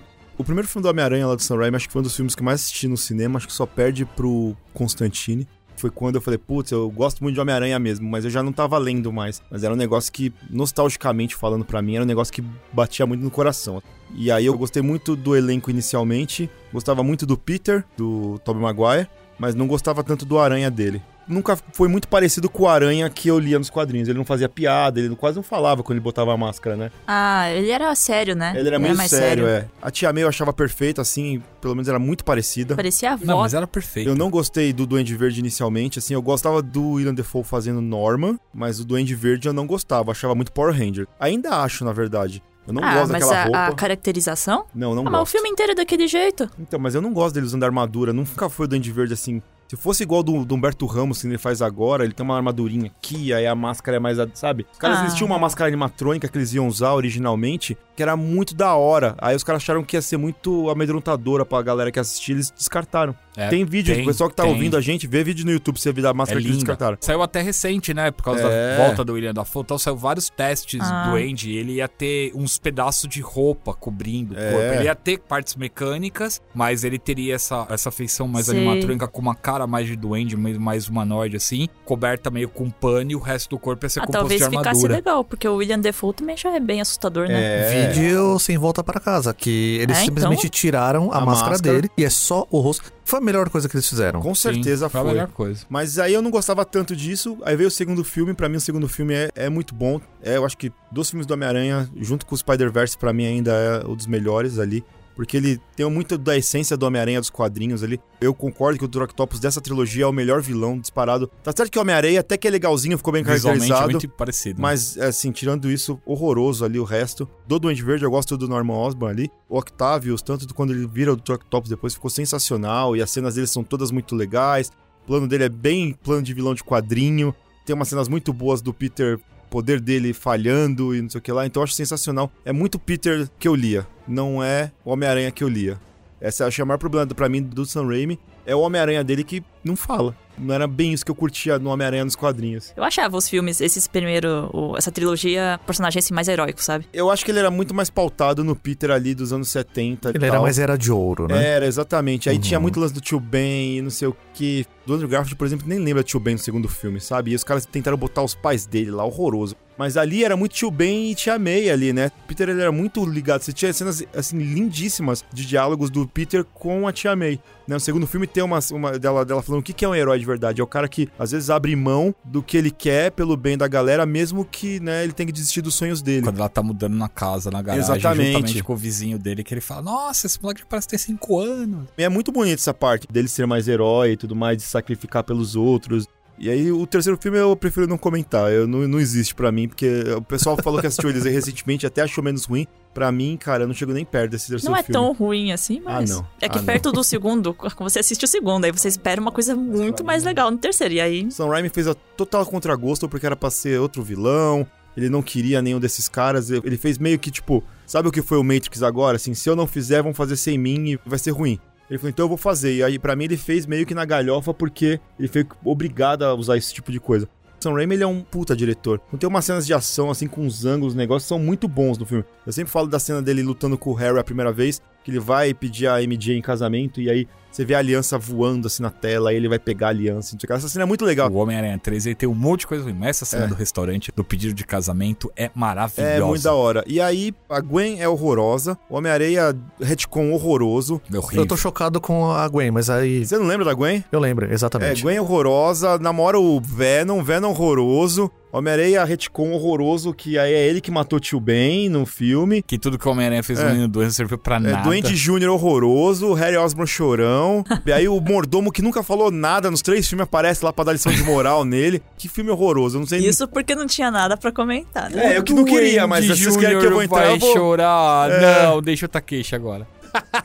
Não, não, pode continuar. Eu... Vai, Takeshi, não, eu já eu Não, não, a gente já Tá sabe. divertido, tá a gente já divertido. sabe. Eu, eu não entrei nem na dancinha, continua aí, vai, Takeshi. É, eu acho que eu, eu devia ter anotado todos os pontos aqui do, do Clayton pra poder, Repassar. pra poder repassar meu argumento. Mas acho que a primeira coisa que eu teria pra dizer sobre os filmes do Sam Raimi e do Tobey Maguire é que a obsessão. Não, não é obsessão, mas talvez a ideia de abraçar a estética dos quadrinhos foi a primeira coisa que realmente fez esses filmes, de uma forma geral, bem assim, sintetizada, funcionarem. Porque até então você tinha muito de Hollywood de uma maneira geral com medo de abraçar o super-herói. Porque até então você tinha lá aquele desastre que. Aí é um desastre unânime, que é o Batman Robin do Joel Schumacher, que só enterrou o personagem por muitos anos. Eles só foram arriscar a fazer qualquer coisa com super-herói de novo com Blade. Que era o cara todo estilosão, capa com sobretodão de couro. Deu tão certo que os X-Men foram usar couro. Não, mas o X-Men de novo. Acho que a sua afirmação inicial de que mesmo os caras estando fazendo super-heróis em Hollywood, eles tinham vergonha, é muito pertinente, cara. Porque eles realmente tinham. Ah, Mas acho que era por causa dos uniformes, Então, que eram é- mas que coloridões, tá. assim, né? Na verdade, assim, é um misto de tecnologia também, porque eles não tinham tecnologia pra fazer uma roupa do Batman que funcionasse de verdade. Você tinha um Batman muito estiloso que não conseguia virar a cabeça. Né? Aham. Desde a época do Tim Burton, o uniforme do Michael Keaton é sensacional, só que o Batman não consegue virar a cabeça.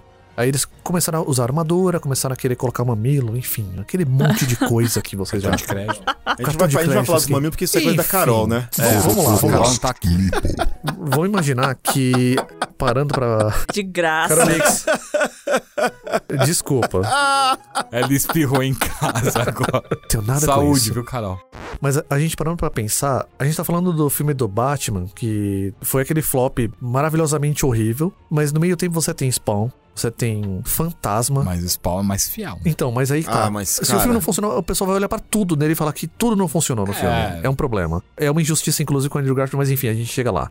De toda maneira, é, acho que esse esmero, ele começou no uniforme, na estética do Homem-Aranha e se estendeu pelo filme todo. É uma obsessão por encontrar a tia May que ia ser igual ao dos quadrinhos, é encontrar o JJJ, que foi perfeito, né? Assim como a Tia May. Acho que é o ponto alto. Mary Jane nota 7, mas tudo bem. Acho que não é culpa total da Kristen Dunst nesse sentido, mas ela funcionou muito bem com o Tobey Maguire. Enfim, o William Defoe como o Duende Verde acho que também ficou perfeito, né? O Alfred Molina acho que ele conseguiu elevar o status do Dr. Octopus pra... Hoje eu considero ele um vilão maior do Homem-Aranha do que o Duende Verde. Acho que por uma soma de fatores, tanto pela interpretação do Alfred Molina como pela saga do Superior Spider-Man. E que também nos quadrinhos, vamos lá, né? O Octopus tem planos muito mais legais que os do Duende, né, mano? O problema é que nos Duende- quadrinhos, tudo que os caras que faziam retcon, os caras usam o Norman Osborn. Não, isso aí era o Norman Osborn que tava por trás. Inclusive a saga do clone. Tia May morreu. Era pra ser uma história de amadurecimento do Peter Parker. Não, era uma atriz. O Norman Osborn tava. Não sei nem se ele tava vivo. O Norman Osborn tá pro Homem-Aranha igual o Ruivo Ering tá pro pequeno Scooby-Doo. É, tudo Foi é... o Ruivo Ering. Eu nem tava nesse episódio, seu maldito. O que que você tá falando? No- Eu não sei quantas vezes o Norman já morreu e voltou, morreu e voltou. Tava na Europa, tava na Tanzânia, tava na Nova Zelândia. Onde é que ele tava, cara? É que existem as esferas do dragão no universo do Homem-Aranha. Toda vez que Deve dá uma merda, os caras trazem o Osborn de É, volta. de alguma maneira. Ou de alguma maneira. E aí a gente vai chegando lá pra 2007 com um tal filme que tinha a duríssima missão de fazer sucesso frente a dois filmes de muito sucesso, certo? Hum. Aí você tinha vilões que, visualmente falando, eles estavam muito próximos, de uma certa maneira. Pelo menos o Homem-Areia, ele tava, Tava, tava muito bem- parecido, né? Muito parecido. Eu acho que esse esmero por caracterizar os personagens da forma mais fiel possível aos quadrinhos se manteve. O Capitão Stacy acho que ficou muito parecido também com os quadrinhos. Ah, mas a Gwen não ficou, não. Eu acho que a Gwen, ela funcionou bem no sentido de que a Bryce Dallas Howard, ela tava claramente se divertindo fazendo o papel. Então, assim, eu acho que as poucas cenas dela não deram muita oportunidade pra ela poder mostrar o que ela tava querendo vir. Vocês são mais fãs do Aranha que eu. Eu confesso que eu apaguei muita coisa do Homem-Aranha ao longo da minha vida eu praticamente não lembro mais muita coisa dos clássicos. Se eu tiver que fazer uma visita, eu tenho que reler. Mas a Gwen Stacy não vem antes da Mary Jane? Vem. Bem, Por que diabos esse tesão dos caras de enfiar a Gwen Stacy depois da Mary Jane, mano? depois não. Assim, eu acho que só nesse do Sam Raimi, Então, né? mas aí, aí que tá. A gente É, chega do, lá... do Tom Holland também, né? A Tom gente Holland não lá. tem Gwen Stacy também, não né? tem, não tem. Até porque a Gwen Stacy é uma personagem meio que. Ela apareceu, ela tá meio marcada pela tragédia. Você olha pra ela, você já liga o relógio na contagem regressiva. Quando é que ela vai morrer? Quando é que vai matar? Quando é que o Homem-Aranha vai se ferrar por causa dela? Tanto que a própria atriz falou: Olha, se tivesse um quarto filme, um quinto filme, provavelmente a Gwen ia morrer, ia ser um plot muito grande no filme. Isso poderia acontecer. Mas assim, de toda maneira, o Sam Raimi, timing dele para cenas, as técnicas dele, ele tem um zoom dramático, ele tem um tempo de cena assim que é interessantíssimo. O Anderson já falou da cena da proposta de casamento. Brilhante, assim. Talvez é um dos pontos altos do filme, tanto pelo ritmo da cena, como pela participação também, né, do Bruce Campbell. Bruce Campbell, nosso eterno Ash Williams Mas também. se você parar pra pensar, a Mary Jane nos filmes do Sam Raimi, ela, ela faz às vezes Da Gwen. ela na não é verdade. supermodelo. Ela não é supermodelo, ela, quem estuda no colégio lá com o Peter não é ela, na verdade. Mas até aí, vamos lá, É a que. Gwen. Ali é A adaptação. parte final do primeiro filme, pô, é basicamente a Gwen caindo da ponte do Brooklyn Exatamente. e o Aranha salvando ela, mas ela não morre. E aí, tipo, o lance do Doente sendo empalado também é igual ao final dessa Exatamente. saga no quadrinho, entendeu? Sim. Então é muito parecido, ele só trocou uma pela outra ali, mas era pra ser a Gwen ali, Mas não eu- a Mary Jane. Aí que tá, essa obsessão pelo visual, ela se cumpriu. É a mesma cena. É a mesma basicamente. Tirando a- talvez essa Mary Jane, que ela não é tão Mary Jane dos quadrinhos, e do fato do Peter soltar a teia pelos pulsos. Homem-Aranha 2099 mandou lembrança. Isso aí, se eu não me engano, eu tava vendo documentário, isso aí foi remanescente do projeto do James Cameron. James Cameron. Sim. Que ele achava ridículo um adolescente de 15 anos conseguir fazer um. Um adesivo. Que a 3M não que nem a 3M fazia, não conseguiu criar. E Exatamente. aí, tipo, falou, não, vai ser isso daí. Mas você sabe que eu acho que o lance da Mary Jane talvez seja porque o desenho de 94 terminou quase no final dos anos 90 ali. Uhum. Não tinha a Gwen também. Sempre foi a Mary Jane no desenho. A Gwen não aparece acho que em nenhum capítulo desse desenho. É, porque ali o Peter já tá um pouco mais velho. É, o né? desenho ele Já é um retrata pouco mais... períodos diferentes É, do, é um do Homem-Aranha mais- Então, mas porque também não faz sentido, porque, tipo, o Peter mais velho, ele conhece a Mary Jane antes de começar a namorar com a Gwen. Sim. Nos quadrinhos. Porque ele não namora, eles, eles viram brother, os dois. O lance do Tigrão É. lá, dela chamar, É, é. inclusive é de antes deles começarem a namorar. Ele só vai namorar realmente com a Mary Jane nos quadrinhos e depois casar, escambau, depois que a Gwen morreu. É, a Mary Jane chega pra ele e fala assim, cara, eu sempre soube que você era o Homem-Aranha. Foi a maior cara que eu sei que você é o Homem-Aranha. Ah, agora todo mundo sabe quem é o Homem-Aranha. Não, não, mas Não, mas nos é nos quadrinhos. quadrinhos antigos. Vai fazer sentido. Ela vai elencando todos os Por que, que você acha pontos. que você engana? Ah, esse é que nem a MJ do. É, foi basicamente mas foi isso. basicamente pra isso. mim foi isso. Eu- O Sam Raimi pegou a Mary Jane porque ela era mais popular. Que a galera na época ali já não lembrava tanto da Gwen. A Gwen já fazia muito tempo que tinha morrido nos Exatamente. quadrinhos. Então, e, e exatamente por isso, porque ela já tinha morrido, é a personagem que trazia essa carga dramática, sombria pra personagem. Sim. E os filmes do Sam Raimi, de toda maneira, eles são filmes que, assim, mesmo com o uniforme negro, mesmo com o Venom, e mesmo com o Duende Verde muito perverso, eles têm um tom de leveza. Tanto que é aquela coisa, você tem a cena lá do Peter, ele sendo dominado, né, pelo simbionte e tudo mais, desenvolvendo essa personalidade um pouco mais sombria, essa coisa um pouco mais maligna, Peter um Parker. emo. É um pouco daquela coisa assim que, mesmo que o filme não seja exatamente um filme muito bom, o terceiro Homem-Aranha, ele imprime um pouco do bom gosto dele, de uma certa forma, ou de outra, né? Porque até mesmo aquela cena que o povo não estava preparado para ela em 2007, ele conseguiu criar uma cena usando uma música do James Brown muito boa, adaptando para o tema do Homem-Aranha, criou aquela dancinha que, obviamente, as pessoas falaram que era a pior cena do filme em 2007. Em 2021 eles falaram que é a melhor cena do filme. As pessoas mudam bastante, são bem voláteis, principalmente quando sentem falta do personagem. É isso.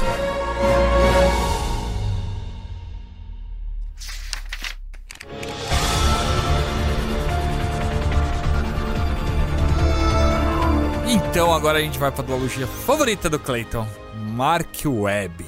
Né, os dois espetaculares Homem-Aranha de 2012 e 2014, com Andrew Garfield, Emma Stone e grande elenco, que pra mim foi a pior coisa que já fizeram do Homem-Aranha até Ai, que hoje. exagero. eu também não que acho, Ah, exagero. eu cara. acho. Tentei até reassistir recentemente. Gosto um pouco do Peter do Andrew Garfield, apesar de eu achar que ele é meio deslocado. O Aranha dele é melhor do que o Aranha do Tobey, eu concordo.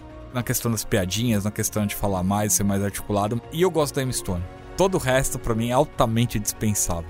O Lagarto, horrível. Te amei, horrível. Tio Ben, horrível. Cara, Ah, o Tio Ben não é, não achei tão horrível. Não ah, é nem só porque é o tempo, pai né? do Charlie Sheen, não é? É o Martin, só que ele é um bom ator, cara, o Martin. Altamente Eu dispensável. achei simpático ele, inclusive. Ah, mas assim, vocês acham, tipo, que é ruim, às vezes, porque ele é diferente. A trilogia foi um grande sucesso. Todo mundo gostava, e sempre quando sai um filme, alguma coisa do Homem-Aranha, as pessoas têm uma expectativa muito grande. E se eles tentassem fazer alguma coisa muito parecida, comparar ia ser inevitável. E, obviamente, a nostalgia ganha. Então, por isso que eles fizeram de um jeito tão diferente, né? O Peter, que era destinado, com aquela aranha lá, que era modificada só com o DNA dele. Você tá falando, tá piorando totalmente pra mim a situação. Ah, então, mas eu acho isso uma coisa legal. Eu concordo com a Vanessa que o Mark Webb e o Andrew Garfield tinham uma missão bem ingrata. É porque foi pouquíssimo tempo, né? Foi 2007, saiu em 2012, sim, é cinco anos, né? Que eu acho um tempo muito curto pro cara fazer um reboot de alguma coisa. Somente uma trilogia de tanto sucesso quanto foi a de Sam Raimi. Então, era muito ingrato pros caras terem que substituir o Tobey Maguire e o Sam Raimi ali. E aí, tipo, ok, ainda, ainda assim, é porque eles, a cada cinco anos eles têm que fazer um filme, senão eles perdiam os direitos do Homem-Aranha.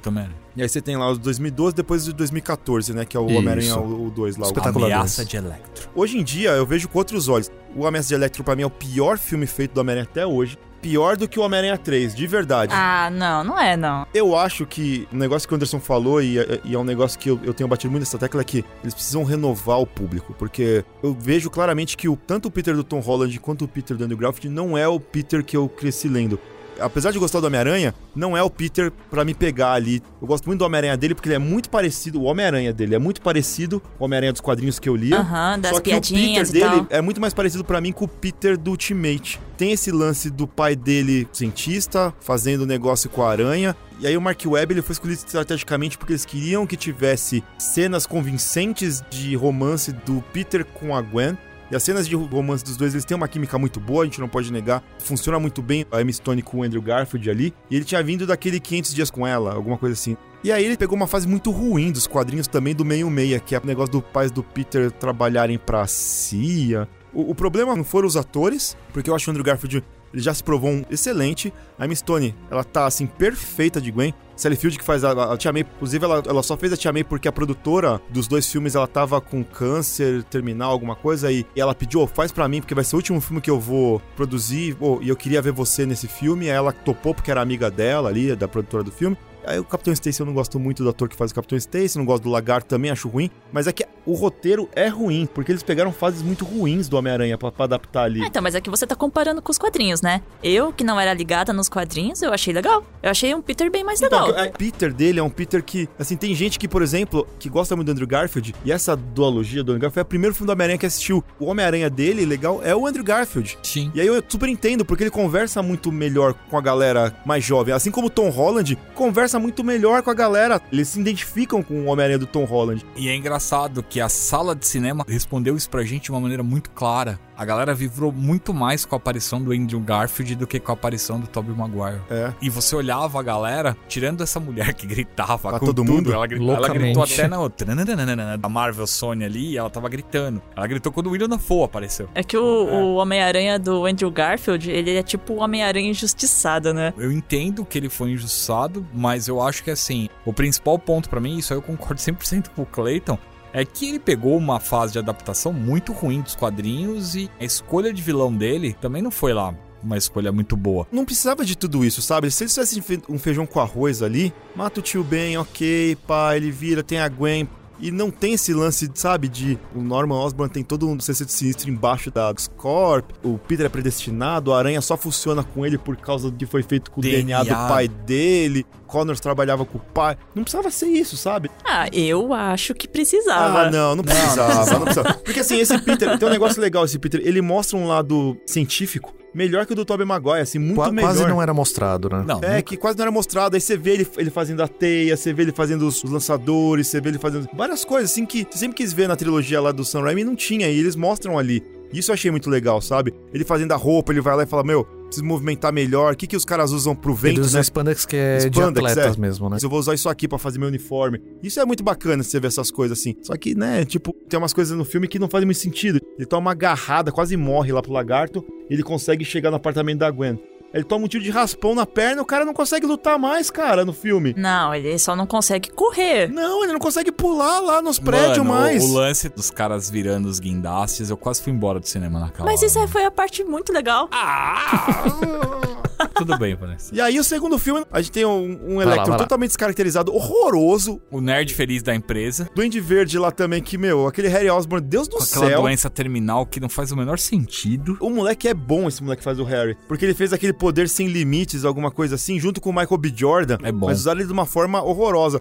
Aí era pra Charlene, não sei o que lá, que fez o Detergente, Insurgente. Shailene Wood- é, Woodley, né? Que É, é- que ela faz lá aquele filme lá. E a menina é boa também, ela fez a Culpa das Estrelas Nem também. apareceu, não, cortaram ela do filme. Cortaram a Mary Jane dela, era pra ela, Ela ter era a Mary aparecido. Jane. Ela chegou a, Ela Chegou gravou, a filmar, ela tem cena no set. Ah. Aí tiraram, aí teve o lance da Gwen. Ah, eu vou pra Londres, não sei o que, tchau, Peter. Ah, mas namorada é assim. É, não, tudo bem, mas aí, tipo, sabe, eu vou falar pra você, na moral, assim, eu não gostei de nada do filme. A única coisa que eu gostei é que o uniforme tá perfeito. É o melhor uniforme de Homem-Aranha de todos aquele. Ah, bom, eu achei que você ia ignorar o uniforme. Não, o uniforme dele no, no espetacular Homem-Aranha 2 do Andrew Garfield é o melhor uniforme de todos. E o começo daquele filme, aquilo é suco do Homem-Aranha dos quadrinhos. Dele fazendo piada, dele zoando os vilões. Aquele começo eu fiquei muito empolgado no começo. Eu falei, agora sim. Aí o filme só vai ladeira abaixo. Tem dois minutos bom o filme, o resto. Ah, né? É ruim, e a cara. cena Esse filme é pós-crédito, que é maravilhosa. O Mark Webber ele fez um negócio que até aplaudi ele, porque ele queria que ficasse mais perfeito as cenas dele se balançando. Eles usaram os efeitos práticos da galera se balançando de verdade e fazendo os parkour. Eu entendo que o Homem-Aranha do Andrew Garfield hoje não é Homem-Aranha pra mim. Isso eu entendo pelo Ultimate também, sabe? Ultimate eu gostei de ler, só que eu sei que é Homem-Aranha que eles colocaram pra galera. Já são Zelton Zé. Holland, né? É. Mas assim, ó, o pessoal Millennium ali é, é, É o- é Andrew Garfield, é Y, né? Tipo, tá ali. Não era pra mim, mas eu entendo a importância dele. Assistindo lá o Homem-Aranha no cinema, eu vi que ele foi o primeiro Homem-Aranha de muita gente, não foi o, o Tobey Maguire. Eu já falei. Eu ia te pedir É um help, Takeshi, É? porque eles estão acabando com o filme. Vocês repararam que tem um padrão aqui, né? Tipo, depois do Cleiton malhar o filme inteiro, sobrou pra mim pegar os caquinhos, né? Aí o Takeshi tenta secar um pouco do Vamos gelo. lá, vamos lá. é, Ah, mas ô, eu, não, eu não malhei tanto assim, eu, eu, eu falei de coisas boas também. Aí eu vou partir pro lado oposto. A gente, ao mesmo tempo que a gente tem um uniforme do segundo filme maravilhoso, que é dos quadrinhos, eu confesso que fiquei bastante espantado e descobri recentemente que muita gente tem o uniforme do primeiro filme do Andrew Garfield como favorito. Ah, e eu acho que ele esteticamente. Não sei, ele é uma bola de basquete vermelha e azul. Olho amarelo e E sapatilha. sapatilha. Eu até entendo, pode ter sido realmente o primeiro Homem-Aranha de muita gente, né? Nesse sentido, eu acho que dá pra entender esse tipo de coisa, né? Eu, assim, particularmente eu acho que essa duologia ela é um processo incompleto e por isso tem tantas arestas a se aparar, né? Nesse caso. Acho que visualmente o que o Clayton falou já não tem mais nada a ser dito sobre as sequências, né? Do Aranha balançando na teia. Acho que foram talvez das três sagas do Homem-Aranha no cinema. Acho que de longe são as melhores. É o, é o tipo de coisa que a Marvel nunca acertou com o Homem-Aranha, infelizmente. As cenas de luta dele não são ruins, cara. Não Tem são uma cena ruins. dele com o lagarto, que ele desce e começa a enrolar o lagarto, Uhum. ele tretando na biblioteca. É legal essas cenas, cara. As sequências de ação elas funcionam muito bem. Funcionam. Eu acho que tem um elenco, assim, muito bom, mas acho que muito mal aproveitado. A própria Sally Field, acho que É. pra carga dramática dela, eu acho que ela podia oferecer muito mais, né, pra cenas assim com o Peter, então talvez tenha ficado um pouco estranho. O próprio Andrew Garfield, acho que ele se deu muito bem fazendo esse Homem-Aranha mais piadista e tudo mais.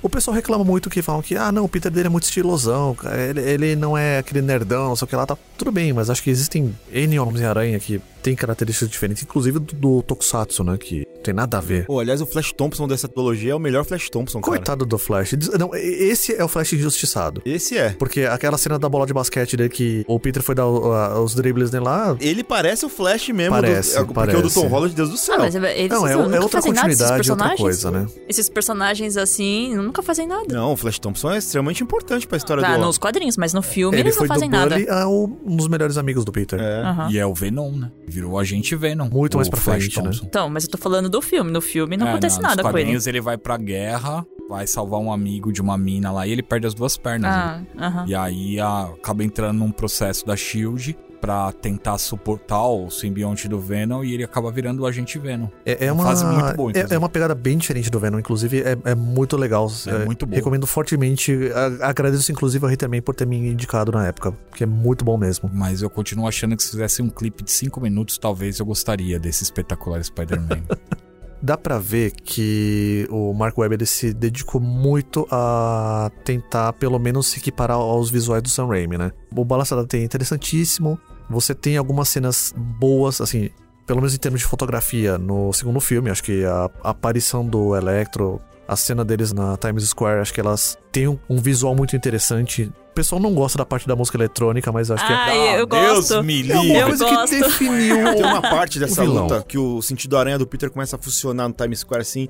Ele consegue ver tudo que vai dar de errado, que vai, vai vai cagar. acontecer, E aí ele né? pega assim o lançador de teia, ele bota o dedo assim pra Disparar pra todo mundo. disparar pra todo lado assim no- e puxar a mão da mina que ia ser eletrocutada. E essa cena é muito legal. Eu acho que até nisso, essa coisa do Homem-Aranha zoeiro do Andrew Garfield ficar tão evidente foi um elemento importante pra o que aconteceu logo em seguida, que é justamente a morte da Gwen. É uma coisa muito parecida até com os quadrinhos, porque até então o Peter tava aloprando o Duende Verde e fazendo piada e, e salvou a Gwen, não sei o que lá. Até a hora que ele percebe, pô, Gwen, responde. Para, não, não tô brincando. Aí é o momento que acabou a era de ouro dos quadrinhos. Ah, não sei o que que vocês têm contra a mãozinha, que aquilo é uma metáfora. Eu sei, Então, mas é, é- mó é- feio. Vocês não coisa. conseguem, sabe, abstrair o negócio. Não, ficou feio aqui. Então, Ah. mas aí que tá, é que isso é, de novo, Mark Webb tentando fazer diferente do Sam Raimi, tentando achar os ícones das cenas deles. E, Daqui, no um, entanto, daqui a um tempo vai ser que nem a dancinha lá. Vai todo mundo Mas, achar mas- legal. mas vocês dois Não. concordam comigo que, tipo, Sim, uma sim. coisa que o Mark Webb não conseguiu acertar foram os vilões? de forma alguma, ele não conseguiu acertar nenhum vilão. Gosto muito do Lagarto, eu acho que é um vilão incrível. Só que, de novo, eu acho que o caminho que o Mark Webb escolheu desde o primeiro momento, quando ele sentou e falou, pô, eu vou fazer meu Homem-Aranha, eu quero que seja assim, foi cagado. E é meio complicado, porque, tipo, como é que você tem um Duende Verde Harry Osborn se o Norman Osborn... É um Então, doente então. mentecapto dentro de uma cela que só fica falando. Ah, mano. É, é, tentando assumir que o público já conhece o Homem-Aranha, tenta preencher as lacunas, só que o problema dele foi assim: toda vez que você tinha que preencher as lacunas, o filme fazia questão de falar, não, mas não é bem assim. Que é justamente o caso do Osborn. É o caso da própria dinâmica da Gwen com o pai dela. É a mesma coisa da dinâmica do Harry. Então, assim, talvez o filme tenha tido todas as boas intenções. Só que a execução realmente foi pra todos os lados. Muito provavelmente a Sony deve ter se envolvido muito mais, intervido muito mais com o processo criativo do filme. E deu no que deu, né? É, a vovó Retterman fala que o inferno é cheio de boas intenções.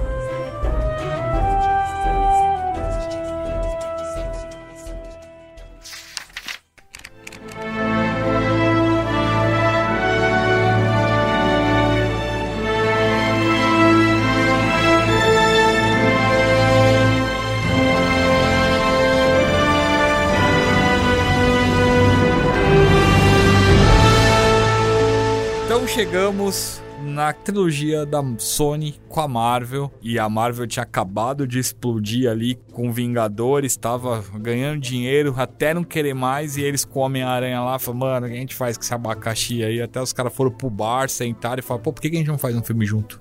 E aí a- o, o Kevin Feige falou, pô, Homem-Aranha, a gente sempre quis o Homem-Aranha aqui, sabe como é que é, né, velho? Quem que é esse quem- que que é é esse? Kevin Feige É o Zé... Sertão. É o Zé... O que que é? A fanfic aqui. Aí a Amy Pascoal falou: É, concordo, você tem que colocar o Homem-Aranha lá na Marvel, mas ó, pra colocar o Homem-Aranha lá, eu quero Homem de Ferro, tá? E vou, vou, você quer ser o Capitão América? Não, não, tem que ser o Homem de Ferro. Rapaz. Aí eles assinaram o contrato. E assim veio o primeiro homem. Tô impressionada. É, que, que, na verdade, ele, a primeira vez que ele aparece é no Guerra Civil ali, Sim, né? tem um Guerra Civil, mas assim, a ideia do De Volta pra Casa, tirando as brincadeiras de lado, eles costuraram um acordo ali que eram o Homem-Aranha participando de um ou dois filmes e mais uma trilogia. E aí ele volta, né? No, ele aparece primeiro ali no Guerra Civil. E aliás, é, foi uma introdução que eu acho que prejudicou demais o andamento da trilogia, porque eles precisavam colocar um Homem-Aranha urgente. E era um moleque de 15 anos que tinha acabado de ser picado por uma aranha, tava fazendo vídeo pro YouTube, brota um milionário na casa dele e fala: Toma, moleque, veste essa armadura e se apresenta com o nome de Homem-Aranha. Não, ele já era o Homem-Aranha antes do YouTube. Eu sei, mas ele só não tinha dinheiro, não tinha recurso, ele É. tinha um uniforme todo remendado. É. E aí veio a brincadeira de como ele se Eu apresentava. acho, eu- eu acho que fez bem e mal ao mesmo tempo, assim. Fez mal pra trilogia, porque eu também não gosto desse negócio de ser Stark. É. Mas por outro lado, a galera cria tanto Homem-Aranha no MCU que a galera não ligou Não, quem não que ia ligou. É só lembrar dos memes pré-estreia dos Vingadores. O tempo todo era assim, era Nick Fury recrutando Capitão América, recrutando Homem de Ferro, recrutando Goku, a Sailor Moon. O Homem-Aranha se- sempre tocando.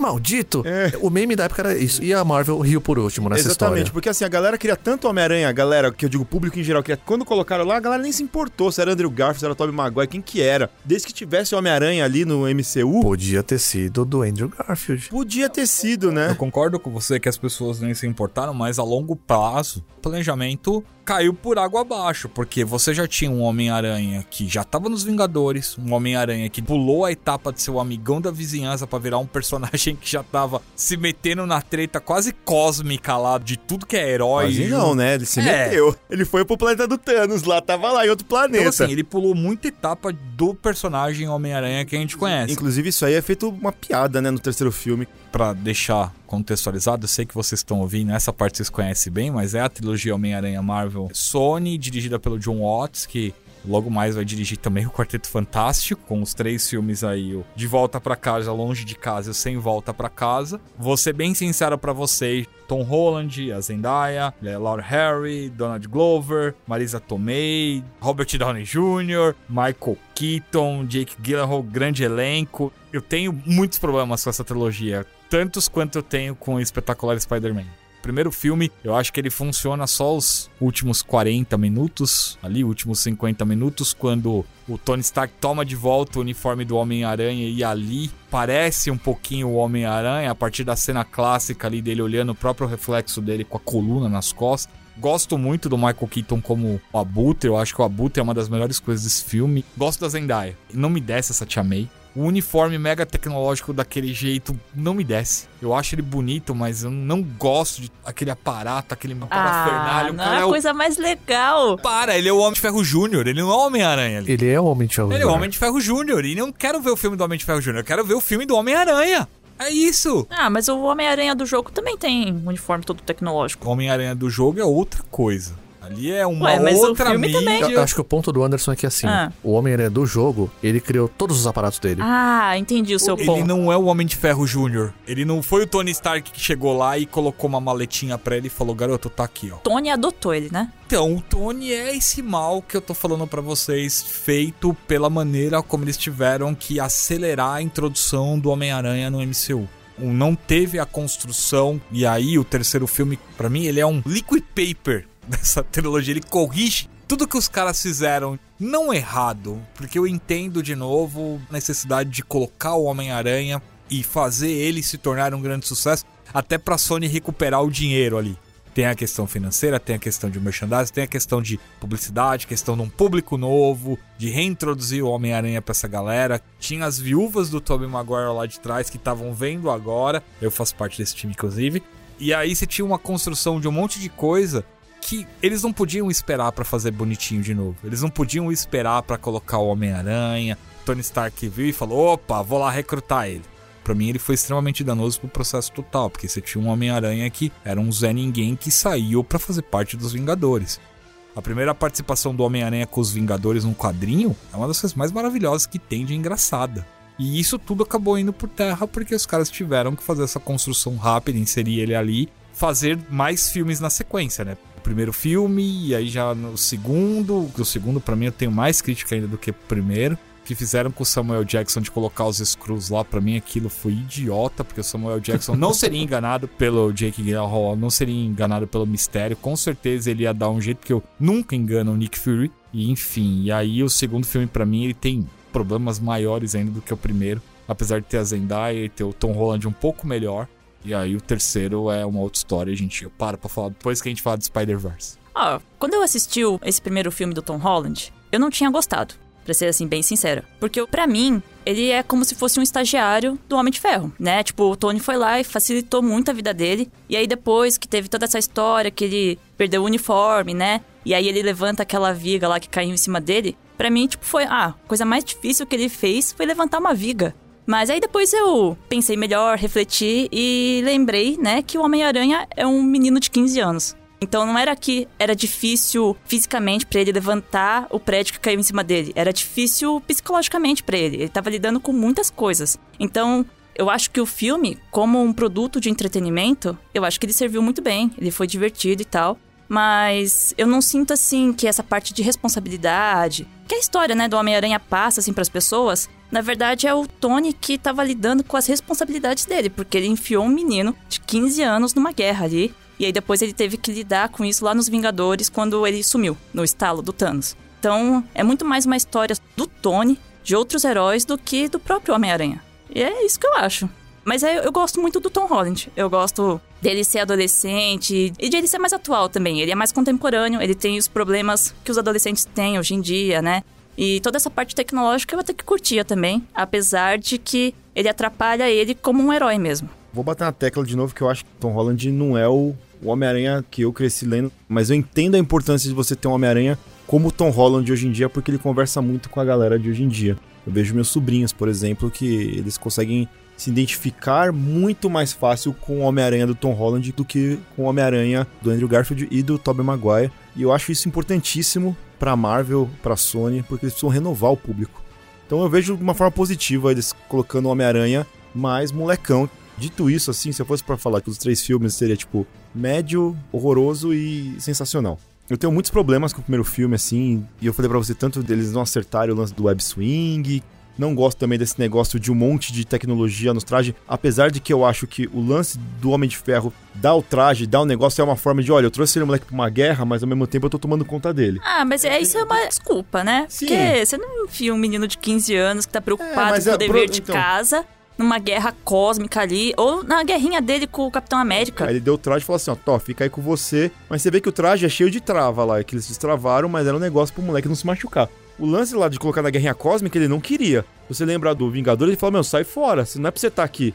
Ele manda o Aranha de Ferro e sexta-feira, protocolo X, tira esse moleque daqui. Aí o Peter que teima e fica lá. Ele quer é, tirar o Peter o tempo todo. É, ele é tipo um pai dando bronca no adolescente. Mas é. assim, se ele não quer que o Homem-Aranha faça as coisas, pô, ele encheu ele de recurso. É, Nem faz então, tanto sentido. Não faz sentido nenhum, mas então, mas é que eu, eu concordo com o Anderson. O Homem de Ferro fez muito mal pra esse Homem-Aranha. Eles não quiseram colocar o tio Ben, colocaram o Homem de Ferro lá pra que na verdade acabou não sendo Homem de Ferro, acabou sendo a própria Tia May que, que tomou o lugar do tio Ben ali. O lance do Homem de Ferro foi exigência da Sony, cara, porque eu tenho uma, uma entrevista, essa brincadeira de interpretação que eu fiz da Pascoal conversando com Kevin Feige aí, foi basicamente isso. O Kevin Feige originalmente ele queria que o Capitão América tivesse, porque ele achava que o Capitão América faria muito mais sentido pro Homem-Aranha do que o Tony Stark. Quem bateu o pé para ser o Tony Stark foi a Amy Pascoal, porque o Homem de Ferro tava explodindo em tudo que é lugar. Nossa, mas eu não consigo nem imaginar o Capitão América, sei lá, dando uma de pro, pro... Não é bem pai, não, né? Ele seria uma influência mais positiva. Meu, pô, se você pegar o Tony Stark, ele não é uma influência positiva pra um é, adolescente é um de 15 doidão. anos. Ele é um uhum. doidão milionário, pegador de mulher, bom vivan.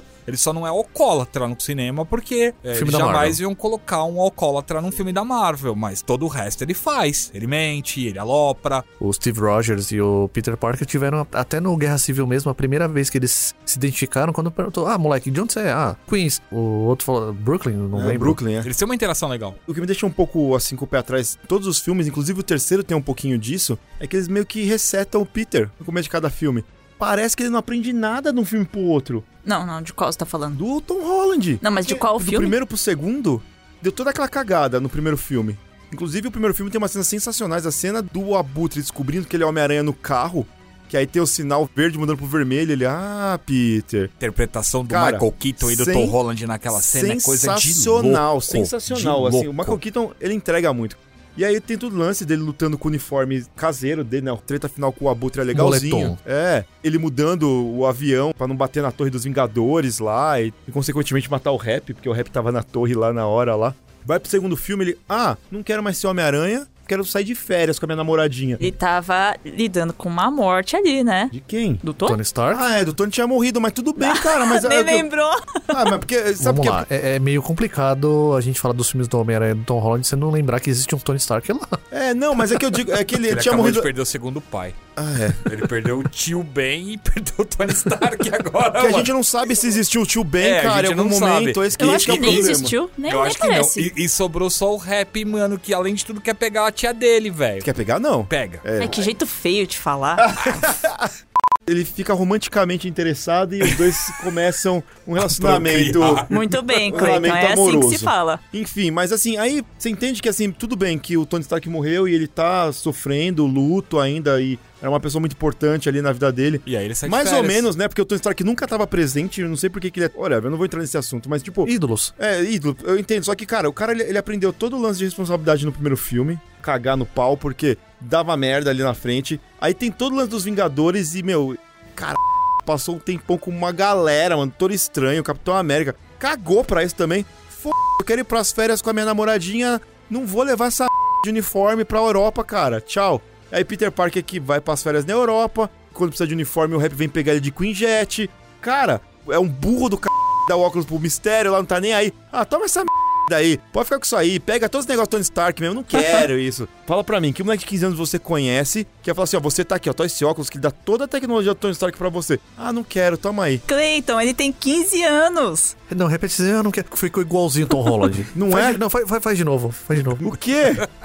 Assim, ah, não quero. Toma. É Vocês não, Ficou vocês não estão vendo. igualzinho. Eu queria que ah, você não, tivesse Não, mas não imagem. é. Cara, que... Cara, mano, se o Tony Stark deixasse um óculos que controlava todas as, a tecnologia dele, eu falava, mas nunca, tá aqui, ó. Eu não tirava nem pra tomar banho o seu óculos. Não, você Sexta-feira, não, não. agora, mande um bot aqui pra trazer o sabonete. É que é o Clayton de 40 anos pensando como o Tom Holland de 15. Exato! Não dá. Não. Sexta-feira, Não agora, traga o café na cama pra mim aqui. Não dá, Eu gente. acho que não se sentia digno de ter a, a herança, assim, né, do, Ah, ele se sente digno com o Aranha de Ferro, ele se sente digno com, com o uniforme lá, chamar o Queen Jet, isso- aí tudo. Agora Ah, o mas óculos é isso, não. é o Peter É Parker, porque ele é aquilo assim. era mano. coisa do Homem-Aranha. Os óculos eram os óculos do Tony Stark. Se eu fosse ele, eu me sentiria muito mais assim, ah, o Tony Stark deixou esse óculos e 30 bilhões de dólares pra você, Peter. Eles falam alguma coisa que ele deixou algum, algum dinheiro pro Peter? Não, né? Porque ele é um do caramba no terceiro filme e vai alugar um bagulho cheio de barata lá no final, a né? gente tem um problema invisível nessa história. Onde está Pepper Potts nesses filmes? Não tá. Exatamente. Sumiu. Vai lá, ah, vai dar dinheiro, vai nada. Meus advogados vão entrar no processo aqui, vai dar dinheiro nenhum pra esse moleque. Se o Peter Parker pensasse como o Anderson hoje, ia vender aquele óculos e nunca mais ia trabalhar. Exato! Ia vender aquele óculos por 30 bilhões. Sabe como eles resolveram o óculos no terceiro filme? Ah, entrou a CIA lá, pegou o óculos, todos os bots, acabou, você não tem mais nada. E, e foi isso. É, foi meio- dois minutos, cara, Essa pra eles resolverem o óculos. do Homem de Ferro acabou, né? Já Acabou, era, não, não, tem acabou, já mais. era. E aí eu fico um pouco triste pelo Tony também, que queria deixar as coisas pro Peter e não deu em nada. Na moral, mano, mas irresponsável Tony Stark, né, mano? Deixar um, um satélite com um milhão de míssil pro moleque de 15 anos. A Toei já Ah, fazia então, isso tá desde vendo? 82. Como que o problema de responsabilidade era mais do Tony do que do Peter. Então, na verdade, o problema todo de responsabilidade era da Amy Pascoal e do Kevin Feige que tiveram que enfiar o Homem-Aranha no meio dessa É. bagunça, dessa É, velocidade toda. Ele esqueceu que o Homem-Aranha ficou cinco anos perdido no blip lá. tem um negócio assim, o terceiro filme, assim, eu acho incrível. As coisas boas são muito melhores que as coisas ruins no terceiro filme. Tinha coisas que eles precisavam amarrar de qualquer jeito. Algumas coisas estão chinfrinhas, estão. Mas ok, funciona, você entendeu? O cara tem um óculos com um satélite cheio de míssil. Por que, que ele simplesmente não manda descer um míssil na cabeça do Duende Verde ali? Vem três bots lá e pega ele voando. Abate ele com o É, com o planadorzinho planador ar. e tudo, sabe? Tinha que resolver algumas coisas no terceiro filme ali, mas eu acho que eles resolveram muito bem. Porque a, a impressão que deu foi assim, tipo, o Kevin Feige e a Ian Pascoal entraram no- lá no Reddit e falaram assim, meu, deixa eu ver todas as reclamações dos caras em relação Não, não, ao velho, com, Homem-Aranha." com o sotaque, por favor. Sotaque. Pô, olha só, deixa eu entrar aqui no Reddit pra ver aqui, né? É isso aí. Tá difícil a situação Tá aqui do Homem-Aranha, é. poxa. Ari Égua, é, Zé Boné. Vamos É ver. isso aí. Foram lá e olha. Mas, cara, nem chegaram no Reddit, Não, cara. eu Eu, tenho o saco. certeza que eles já sabiam todos os problemas É, do regional. mas ele- eles- beleza, é. vamos fechar. Parte final, é, chegou lá, os caras chegaram, acabou a Guerra Infinita, acabou tudo, os caras falaram, mano, resolvemos todos os problemas, não tem mais nenhum herói vai ficar no pé dos caras, mas a gente tem um problemão que foi o que a gente fez no final do segundo filme. Como é que a gente resolve isso? Aí os caras falam, mano, vamos apagar. Já tem um quadrinho que os caras apagaram aqui um tempo atrás. Ele funciona e tal, porque aí a gente consegue colocar o Peter Parker como a gente deveria ter colocado desde o começo, que é o Peter Parker do momento final do Spider-Man 3 ali, que parece o Peter Parker que eu li nos quadrinhos e parece o Peter Parker que eu gostaria de ver no cinema sempre. Até a maneira como ele conversa com a MJ, o jeito que ele tá desconcertado, todo bobão. Óbvio, a gente não teve tempo de ver o Homem-Aranha, tá falando do Peter Parker exclusivamente ali. Mas na minha cabeça foi isso. Os caras chegaram e falaram, mano, a gente vai usar a técnica Flash. Foi o Doutor Estranho com o encanto lá. Eles só trocaram o velocista pelo mago. Mas a solução é a mesma. Que, aliás, o Doutor Estranho no filme do Homem-Aranha, eu achei que o personagem ficou meio descaracterizado. Vocês não acharam? Você o sabe- Doutor Estranho é totalmente cansado da vida. Mas você sabe que, tipo, parece que o lance do Wong agora ser, Ser o Mago Supremo, e não ele, ele ficou com o ego um pouco ferido. E aí E lembre-se que o Strange também ficou cinco anos desaparecido no Blip. Não, eu então sei, ele eu sei. volta cansado. A, a Rachel, que é o nome da Não, é a doutora Christine A Palmer. Christine, é, a Christine Ah. parece que já tá noiva de um outro cara, Ah, vai não casar. como, não como se ele fosse casar com ela. Ele perdeu a chance de pelo menos ter uma disputa justa porque ele ficou cinco anos perdido. Esses caras ali, os que voltaram, né, o Peter, ele, perderam a chance de cinco anos e os caras estão com o mesmo corpo. Não que isso seja ruim, essa é a parte legal, né? Tão igualzinho É enquanto Goku uma galera morre. envelheceu e tal e tudo mais, mas eles perderam a chance de, pelo menos em termos de relacionamento, dessa questão mais afetiva, de estar junto ali com as pessoas que eles amam. O Peter ainda deu sorte que a MJ também foi blipada também, porque senão eu voltava com ela cinco anos mais velha, né? É, É, aí já era MJ, né? Então assim, faz sentido pra mim ele estar um pouco desgostoso de tudo, mas assim, eu concordo que é o John Watts pegando o personagem pela primeira vez mesmo, né? a- Marvel fazendo um ótimo trabalho de caracterização dos personagens e, e colocando os times criativos pra trabalhar sempre juntos, é natural que role. Você vai ver o Doutor Estranho do Sam Raimi. Ah, no próximo filme dele, né? Vai ser maravilhoso. Espero que sim. Eu, Eu, gosto eu, do eu já Doutor boto a Estranho. mão no fogo porque é o Sam Raimi mexendo com o que ele mais gosta, que é essa coisa mística, viagem da maionese e tudo mais. E você, Takeshi, o que, que você acha? Tem uma ideia bem diferente do que aconteceu em relação ao que vocês estão falando, assim, porque no final das contas foram três filmes do Homem-Aranha que, que eram muito pouco sobre o Homem-Aranha. No final das contas, assim, o primeiro filme era realmente sobre essa coisa do Homem de Ferro Jr., o segundo filme, ele teve uma dificuldade muito grande, que era fechar a fase 3, que terminou com o Ultimato, né? Que foi só a grande catarse de tantos filmes da Marvel. É, o primeiro a gente pode chamar de Guerra Civil 1.5. Exatamente. O segundo, o Enterro do Homem de Ferro 2. Esse é o prólogo do Três Doutor é o- Estranho. E o 3, até completando aquela linha de raciocínio, quando o Kevin Feige e a, e a Amy Pascal estavam discutindo, falou, mano, como é que a gente resolve isso? Ah, mano, multiverso, traz todo mundo. Eu acho que isso, na verdade, essa resolução, ela veio de muito antes.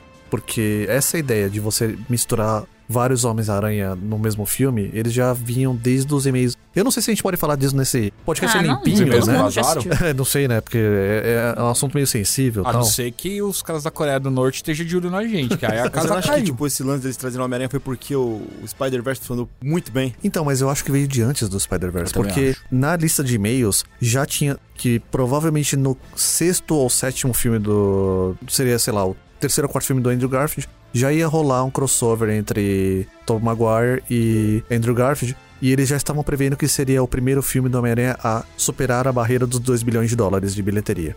Assim, os caras têm esse nível de detalhes na negociação, os caras não vão dar ponto sem nó. É, e os caras sabem Né? que a qualquer momento que eles quiserem fazer um bilhão é só buscar os três e colocar junto. A própria Marvel também não é, não é boa nesse sentido, porque assim, os caras estão basicamente fazendo filmes pra Sony que eram nada mais, nada menos do que muletas pra avançar o próprio universo da Marvel, no final das contas. Porque assim, é, é um filme falando sobre o Homem de Ferro, o outro filme sobre o sucessor do Homem de Ferro, e o terceiro filme que é um setup pro multiverso da loucura, do Doutor Estranho. E pra inserção do Venom no, no MCU. Eu acho que essa inserção do Venom no MCU, assim, ela não quer dizer praticamente nada nesse momento. O Venom pode ser qualquer um. Eu falei com o Anderson esses dias que o McGargan ele aparece no. É, o ator do McGargan, ele tá em Que dois escorpião, né, filmes e um Insider esses dias, até porque agora a moda é essa, né?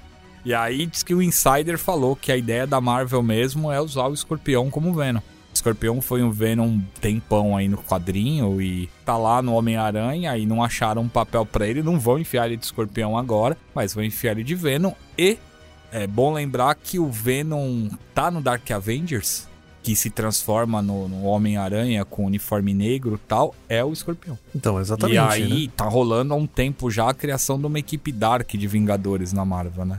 Oficialmente chamavam Thunderbolts. Existem pessoas falando que na verdade serão os Dark Avengers. Eu até comentei isso num Mais Geek, quando a gente tava falando do terceiro filme do Homem-Aranha, que tem cenas ali que é muito parecida com o Reino Sombrio, que é quando o Norman Osborn confisca a tecnologia do Tony Stark, que os caminhões saindo das indústrias Stark, a cena é, É igual. igual. cara, assim, do filme do Homem-Aranha. Eles não falam pra onde eles estão levando, né, a tecnologia do Stark, mas eles confiscam armadura, um monte de coisa, aí ele monta a própria equipe de Vingadores dele. E se você parar pra pensar, você tem quase todas as coisas ali que ele precisa, sabe?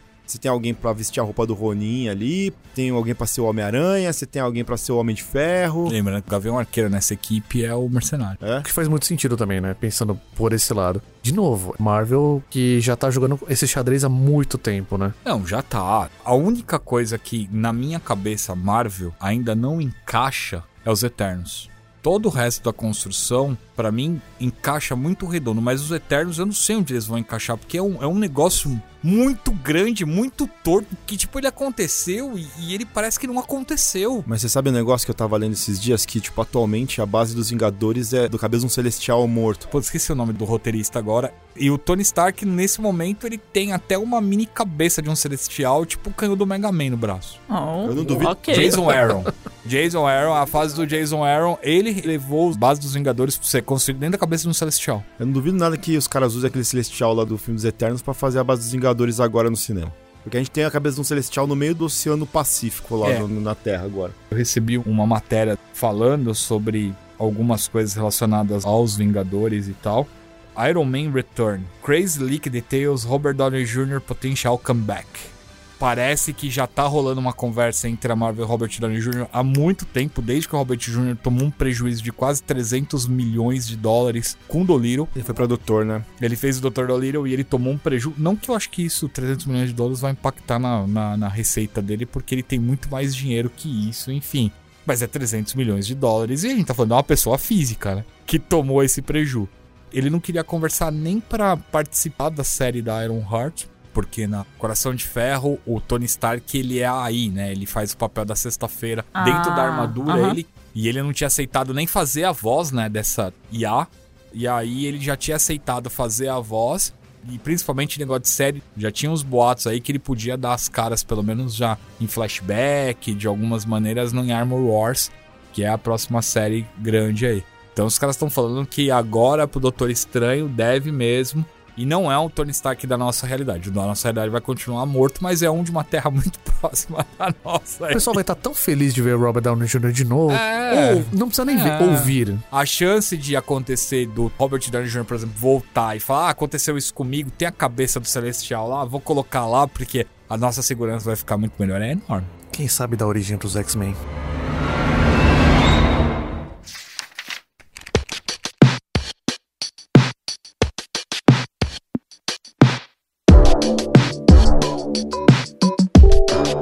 Clayton, eu deixei a pergunta final antes da gente migrar para o encerramento. Você acha que o Spider-Verse é a melhor coisa já produzida do Homem-Aranha No cinema? pro cinema? Pro cinema, pra mim, é. Acho que sim também. Provavelmente. Por N motivos, assim. O roteiro é, é sensacional. Todas as técnicas que os caras usaram de animação. Ah, sim, Sabe? é muito bonita, né? É tudo muito As bonito, músicas. as músicas. É tudo muito encaixadinho, tudo muito perfeito, sabe? Tipo, é difícil até eu falar assim que tem alguma coisa que eu não gostei no filme.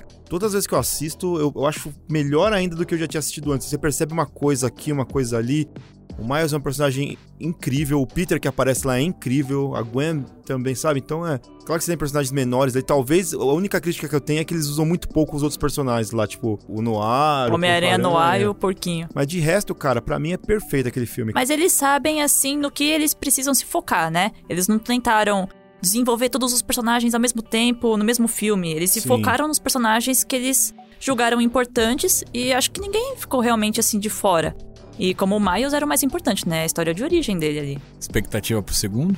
Nossa, altíssimas. Leopardon, talvez. Leopardon? Sabe, não, né? Leopardon, cara, já tem o Aranha 2099 no teaser. Miguel O'Hara é o meu queridinho. Dublado pelo Oscar Isaac, inclusive. Você sabe que, tipo, um que provavelmente vai estar, é quase 100% de certeza, é o Homem-Aranha indiano. Você vê o Homem-Aranha 2099 aparecendo e pegando Miles e jogando para outro lugar, aquilo lá é o mundo do Homem-Aranha indiano. Inclusive, os- as placas estão todas escritas em hindi. E aí, se você vê quando fala Spider-Verse, ele dá um glitch, aparece em hindi também escrito. Além de japonês e mais outras coisas. Ótimo, é uma boa dica, né? De que. Quase, do que cara, eles vão quase 100% querer de fazer, certeza né? que o Homem-Aranha indiano tá também nesse filme. Cara, já é um cast pra gente quase Que a chorar, gente vai né? conhecer uns diferentes. Sim, com certeza. Porque o 2099 eu já sabia que existia. Ele aparece no final, né, do primeiro, né? E é o Oscar Isaac dublando ele. O que é genial também pensar que a Sony, ela se permitiu rir de si mesmo um pouquinho, né? na- Naquela cena pós-crédito, incorporando o meme, né? no- Nossa, total. Inclusive, quem dubla a Gwen, né, na- originalmente nos Estados Unidos, é a mina que faz a Kate Bishop, né? Na série do Gavião Arqueiro. Ah, é? Tá tudo em casa já. Ó, que legal. Pô, gente, show de bola. Batemos o recorde do nosso maior podcast. Mas vale a pena, né? Falar de Homem-Aranha, falar de todo esse universo, essa mitologia. Não tinha como a gente fazer algo menor. E eu sinto que a gente deve ter esquecido alguma coisa, hein? Parte 2. É, a gente então- não explorou o Spider-Verse, né? A gente só É, falou da o animação. Spider-Verse, pô, a gente pode fazer um inteiro só sobre Spider-Verse. Eu tô lendo a história da Spider-Gwen. Ah. Muito legal. Eu comecei a ler, mas Mary eu Jane, não as Mary peguei. Janes? Eu As não, Mary Janes. eu não peguei a Spider-Gwen, eu comecei direto da Spider-Ghost, que é a revista nova que tá Ah, saindo. ah, mas, mas ela é a Isso Gwen. é, é a É a Gwen, Gwen. já no universo 616. É a já, Gwen isso? no universo Eu- meio na verdade, eu comecei a ler por esse aí, só que eu não tava entendendo nada. Aí eu resolvi ir pra Dá uma. uns passos pra trás. Marvel, fica a dica, pelo amor de Deus, não faz igual no cinema. Por favor. Deixa uma ordem um pouquinho mais Não, não ordenada. dá pra entender nada. Assim, você- você conhece os personagens, mas assim, o que tá acontecendo ali realmente é, é muito complexo. Bom, gente. Clayton, se o pessoal quiser encontrar você nas mídias sociais, Clayton SF no Twitter e no Instagram e o Príncipe da Proteína no Twitter. Depois do, do Esporte Total, o pessoal pode assistir o Mais Geek na Band, então você encontra a gente sempre lá. sintonizem, por É favor. com Dragon Ball Super. Van, Eu sou a Raposa Vicky em todas as redes sociais, VYK. É, meu Instagram tá um pouquinho abandonadinho, mas eu vou ver se eu atualizo ele. E agora eu tô fazendo lives nos finais de semana. Tô tentando fazer todo sábado agora. Pode encontrar ela também em Valhalla. Posa Viking. Posa Viking. tomando um hidromel. Takeshito. Eu espero que não seja piada recorrente nesses podcasts daqui pra frente, mas é, por enquanto vocês me encontram. Não. Não encontra, cara! É que tá. Eu estou de olho. Eu estou de olho. Takeshi é eu, o Big Brother, eu velho. tô sempre por aí. Não, o Takeshi tem um Twitter, só que ele não usa. Qual? Velho, também tem um Facebook, ele também não usa. Tenho? Ele também tem. Não, o Facebook eu também não uso. Vocês podem achar o Takeshi no Trello. Movendo os cartões. É, duas horas da manhã tá o cartão se movendo sozinho. Uh, Então não sou eu, são os caras se movendo sozinhos. Mas vocês podem mandar mensagem pra mim e pro Cleito que a gente repassa. Meu é Haterman TV em todos os lugares, mesmo na Twitch, que eu sou TV Haterman, porque eu gosto de ser diferente. Não, acho que você a fez Twitter alguma coisa abandonada. A errada. Twitter a gente sempre brinca, a bolinha de fê no Twitch. passando Você já lá, fez velho. alguma live? Já. Já, Ah, tá bom. fez. Tá bom. Não tem nem vergonha de mentir, cara. Eu acho que uma você já sessão pode de cartas mudar, aqui hein? nesse negócio, ô, ô, diretor. Vamos criar uma sessão de e-mails aqui só pra gente poder, a galera poder mandar essas coisas e poder ler no ar, cara. Por favor, manda nas nossas redes sociais. Haterman, vamos fazer uma campanha pra ele fazer a primeira live dele? Ah, a gente pode ler uns comentários aqui, Cê acho sabe- que é bem ler. legal. Você sabe Mandem que eu nas redes formatei, sociais. eu formatei minha máquina e aí eu reinstalei o OBS. E a hora que eu abri, tá com o layout que você fez pra mim, Ivan. Todo bonitão, assim. Eu ó. deixei tudo pronto Tudo pro lindo, Haterman fazer as coisas. Você acredita que ele vai fazer? Ué, tô esperando. E, gente, não deixe de acessar geekhere.com.br, porque tem uns textos muito loucos lá. A galera fez um recente do Cavaleiro da Lua, animal. Tem outros lá sobre as mortes na, na Liga da Justiça. Estão pretendendo matar toda a Liga da Justiça. Tem muito texto legal de quadrinho, texto de anime, texto de games. Logo mais vai ter texto de esporte, texto Podcast. de cinema, podcast. Tem o Kitsune da semana, mal-humorado, mas ele manda bem pra c... que ele é. É, tem muita coisa legal pra vocês lerem, ouvirem, assistirem. E se você quiser comprar aquele figuri bacana do Homem-Aranha, Venom, Carnificina, acessa lá loja.geekhere.com.br. Tem umas coisas muito loucas lá e vocês ajudam a gente também a pagar o leite das crianças, investir nas criptomoedas, o Cleito comprar mais proteína. Semana que vem tamo de volta com mais um tema da hora que a gente vai pensar com muito carinho. Valeu!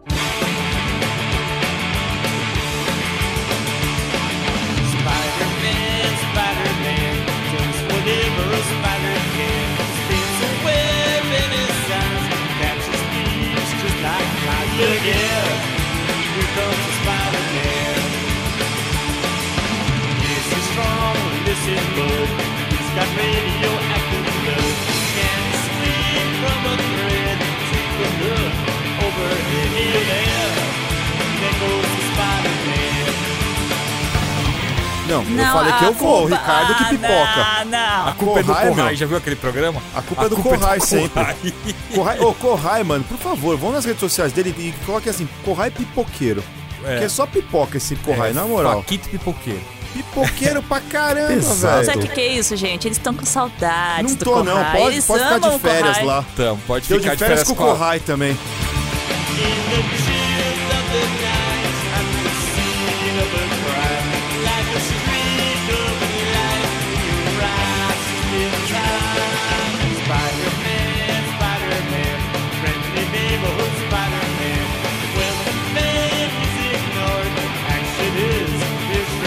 Look out, here comes Spider-Man. Look out!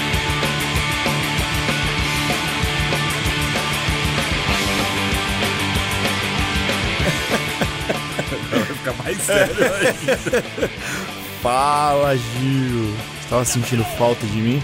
Você só ficou um dia fora. É, Nem então, deu tempo mas de ele sentir sente falta. muita falta de mim, o Gil. Cheguei aqui, ele me deu um abraço. Falou, meu, nunca mais suma. Na, na sua fanfic, é isso que acontece. Entendi. Ou era o Gil da Terra 2? Ah, se for da Terra 2 que te abraçou. Enquanto tava secando ao natural, mano. Cara, isso aí é terrível, velho. O Gil da Terra 2, ele liga o secador de cabelo e, E aí ele fica fica girando. girando pelado na frente do secador de cabelo. Isso quando ele não resolve colocar o pé em cima do banco lá e ficar secando as bolas com o secador de cabelo. Eu acho que metade disso é imaginação, hein? Não. Tá bom, Vanessa. A gente vai gravar Vou- pra eu não, você. não quero, Não obrigada. precisa, né? Não quero. A gente vai Precisa. gravar. Não, ela, ela- ela tem que imaginar com a gente. Não, obrigada. Não. Então v- vamos fazer o seguinte, pergunta pro Kohai se a, gente tá, se a gente tá exagerando. Ele vai te falar a verdade. Pra você chegar onde você precisa chegar lá, pegar sua mochila nos armários, você tem que passar no campo minado das roupas dele. Precisa pisar no suor dele, é isso? É quase isso. Que horrível. Escorrega, horroroso. escorregasse. Fora que ele anda descalço na academia. Ele troca de tênis no meio da academia. Ele não larga a bolsa dele. A bolsa dele é inseparável, cara. Parece a bolsa do gato E ele Félix. usa, e ele usa uma f... como combustível toda vez que ele precisa pegar peso. Entendi. E aí a gente não entende, cara, porque o cara, ele tem uma mega de uma barriga, tá ligado? E aí, o cara faz duas horas de bike, velho. Todo dia. Ele vai de manhã e à noite na academia. Ué, a barriga dele pode ser trincadona, sei lá. No Só tá. Rir do crime, sabe? Assim, uma coisa. É músculo, puro Eu músculo. gostaria de dizer que sim, mas como eu, eu, eu vou falar pra você que infelizmente já viu ele pelado, contra a minha vontade, eu queria deixar bem registrado, tá? Entendi. Não tem nem como você fazer nada, porque você pegando o MP3 pra, pra correr na esteira, daqui a pouco chega o peladão, assim, ó. Tá bem no seu campo visual. Ele entra no seu campo visual. Ele assim, né? entra, infelizmente. Entendi. Corrai, Ele coitado, entra. Corrai sai correndo do vestiário. O cara aparece. Eu nunca vi o Corrai tomar banho tão rápido quanto quando esse cara aparece, É, mano. nossa, é muito rápido. Parece aquela bolinha de fumaça. Ok, o, o, eu acredito, mas e o Rafa?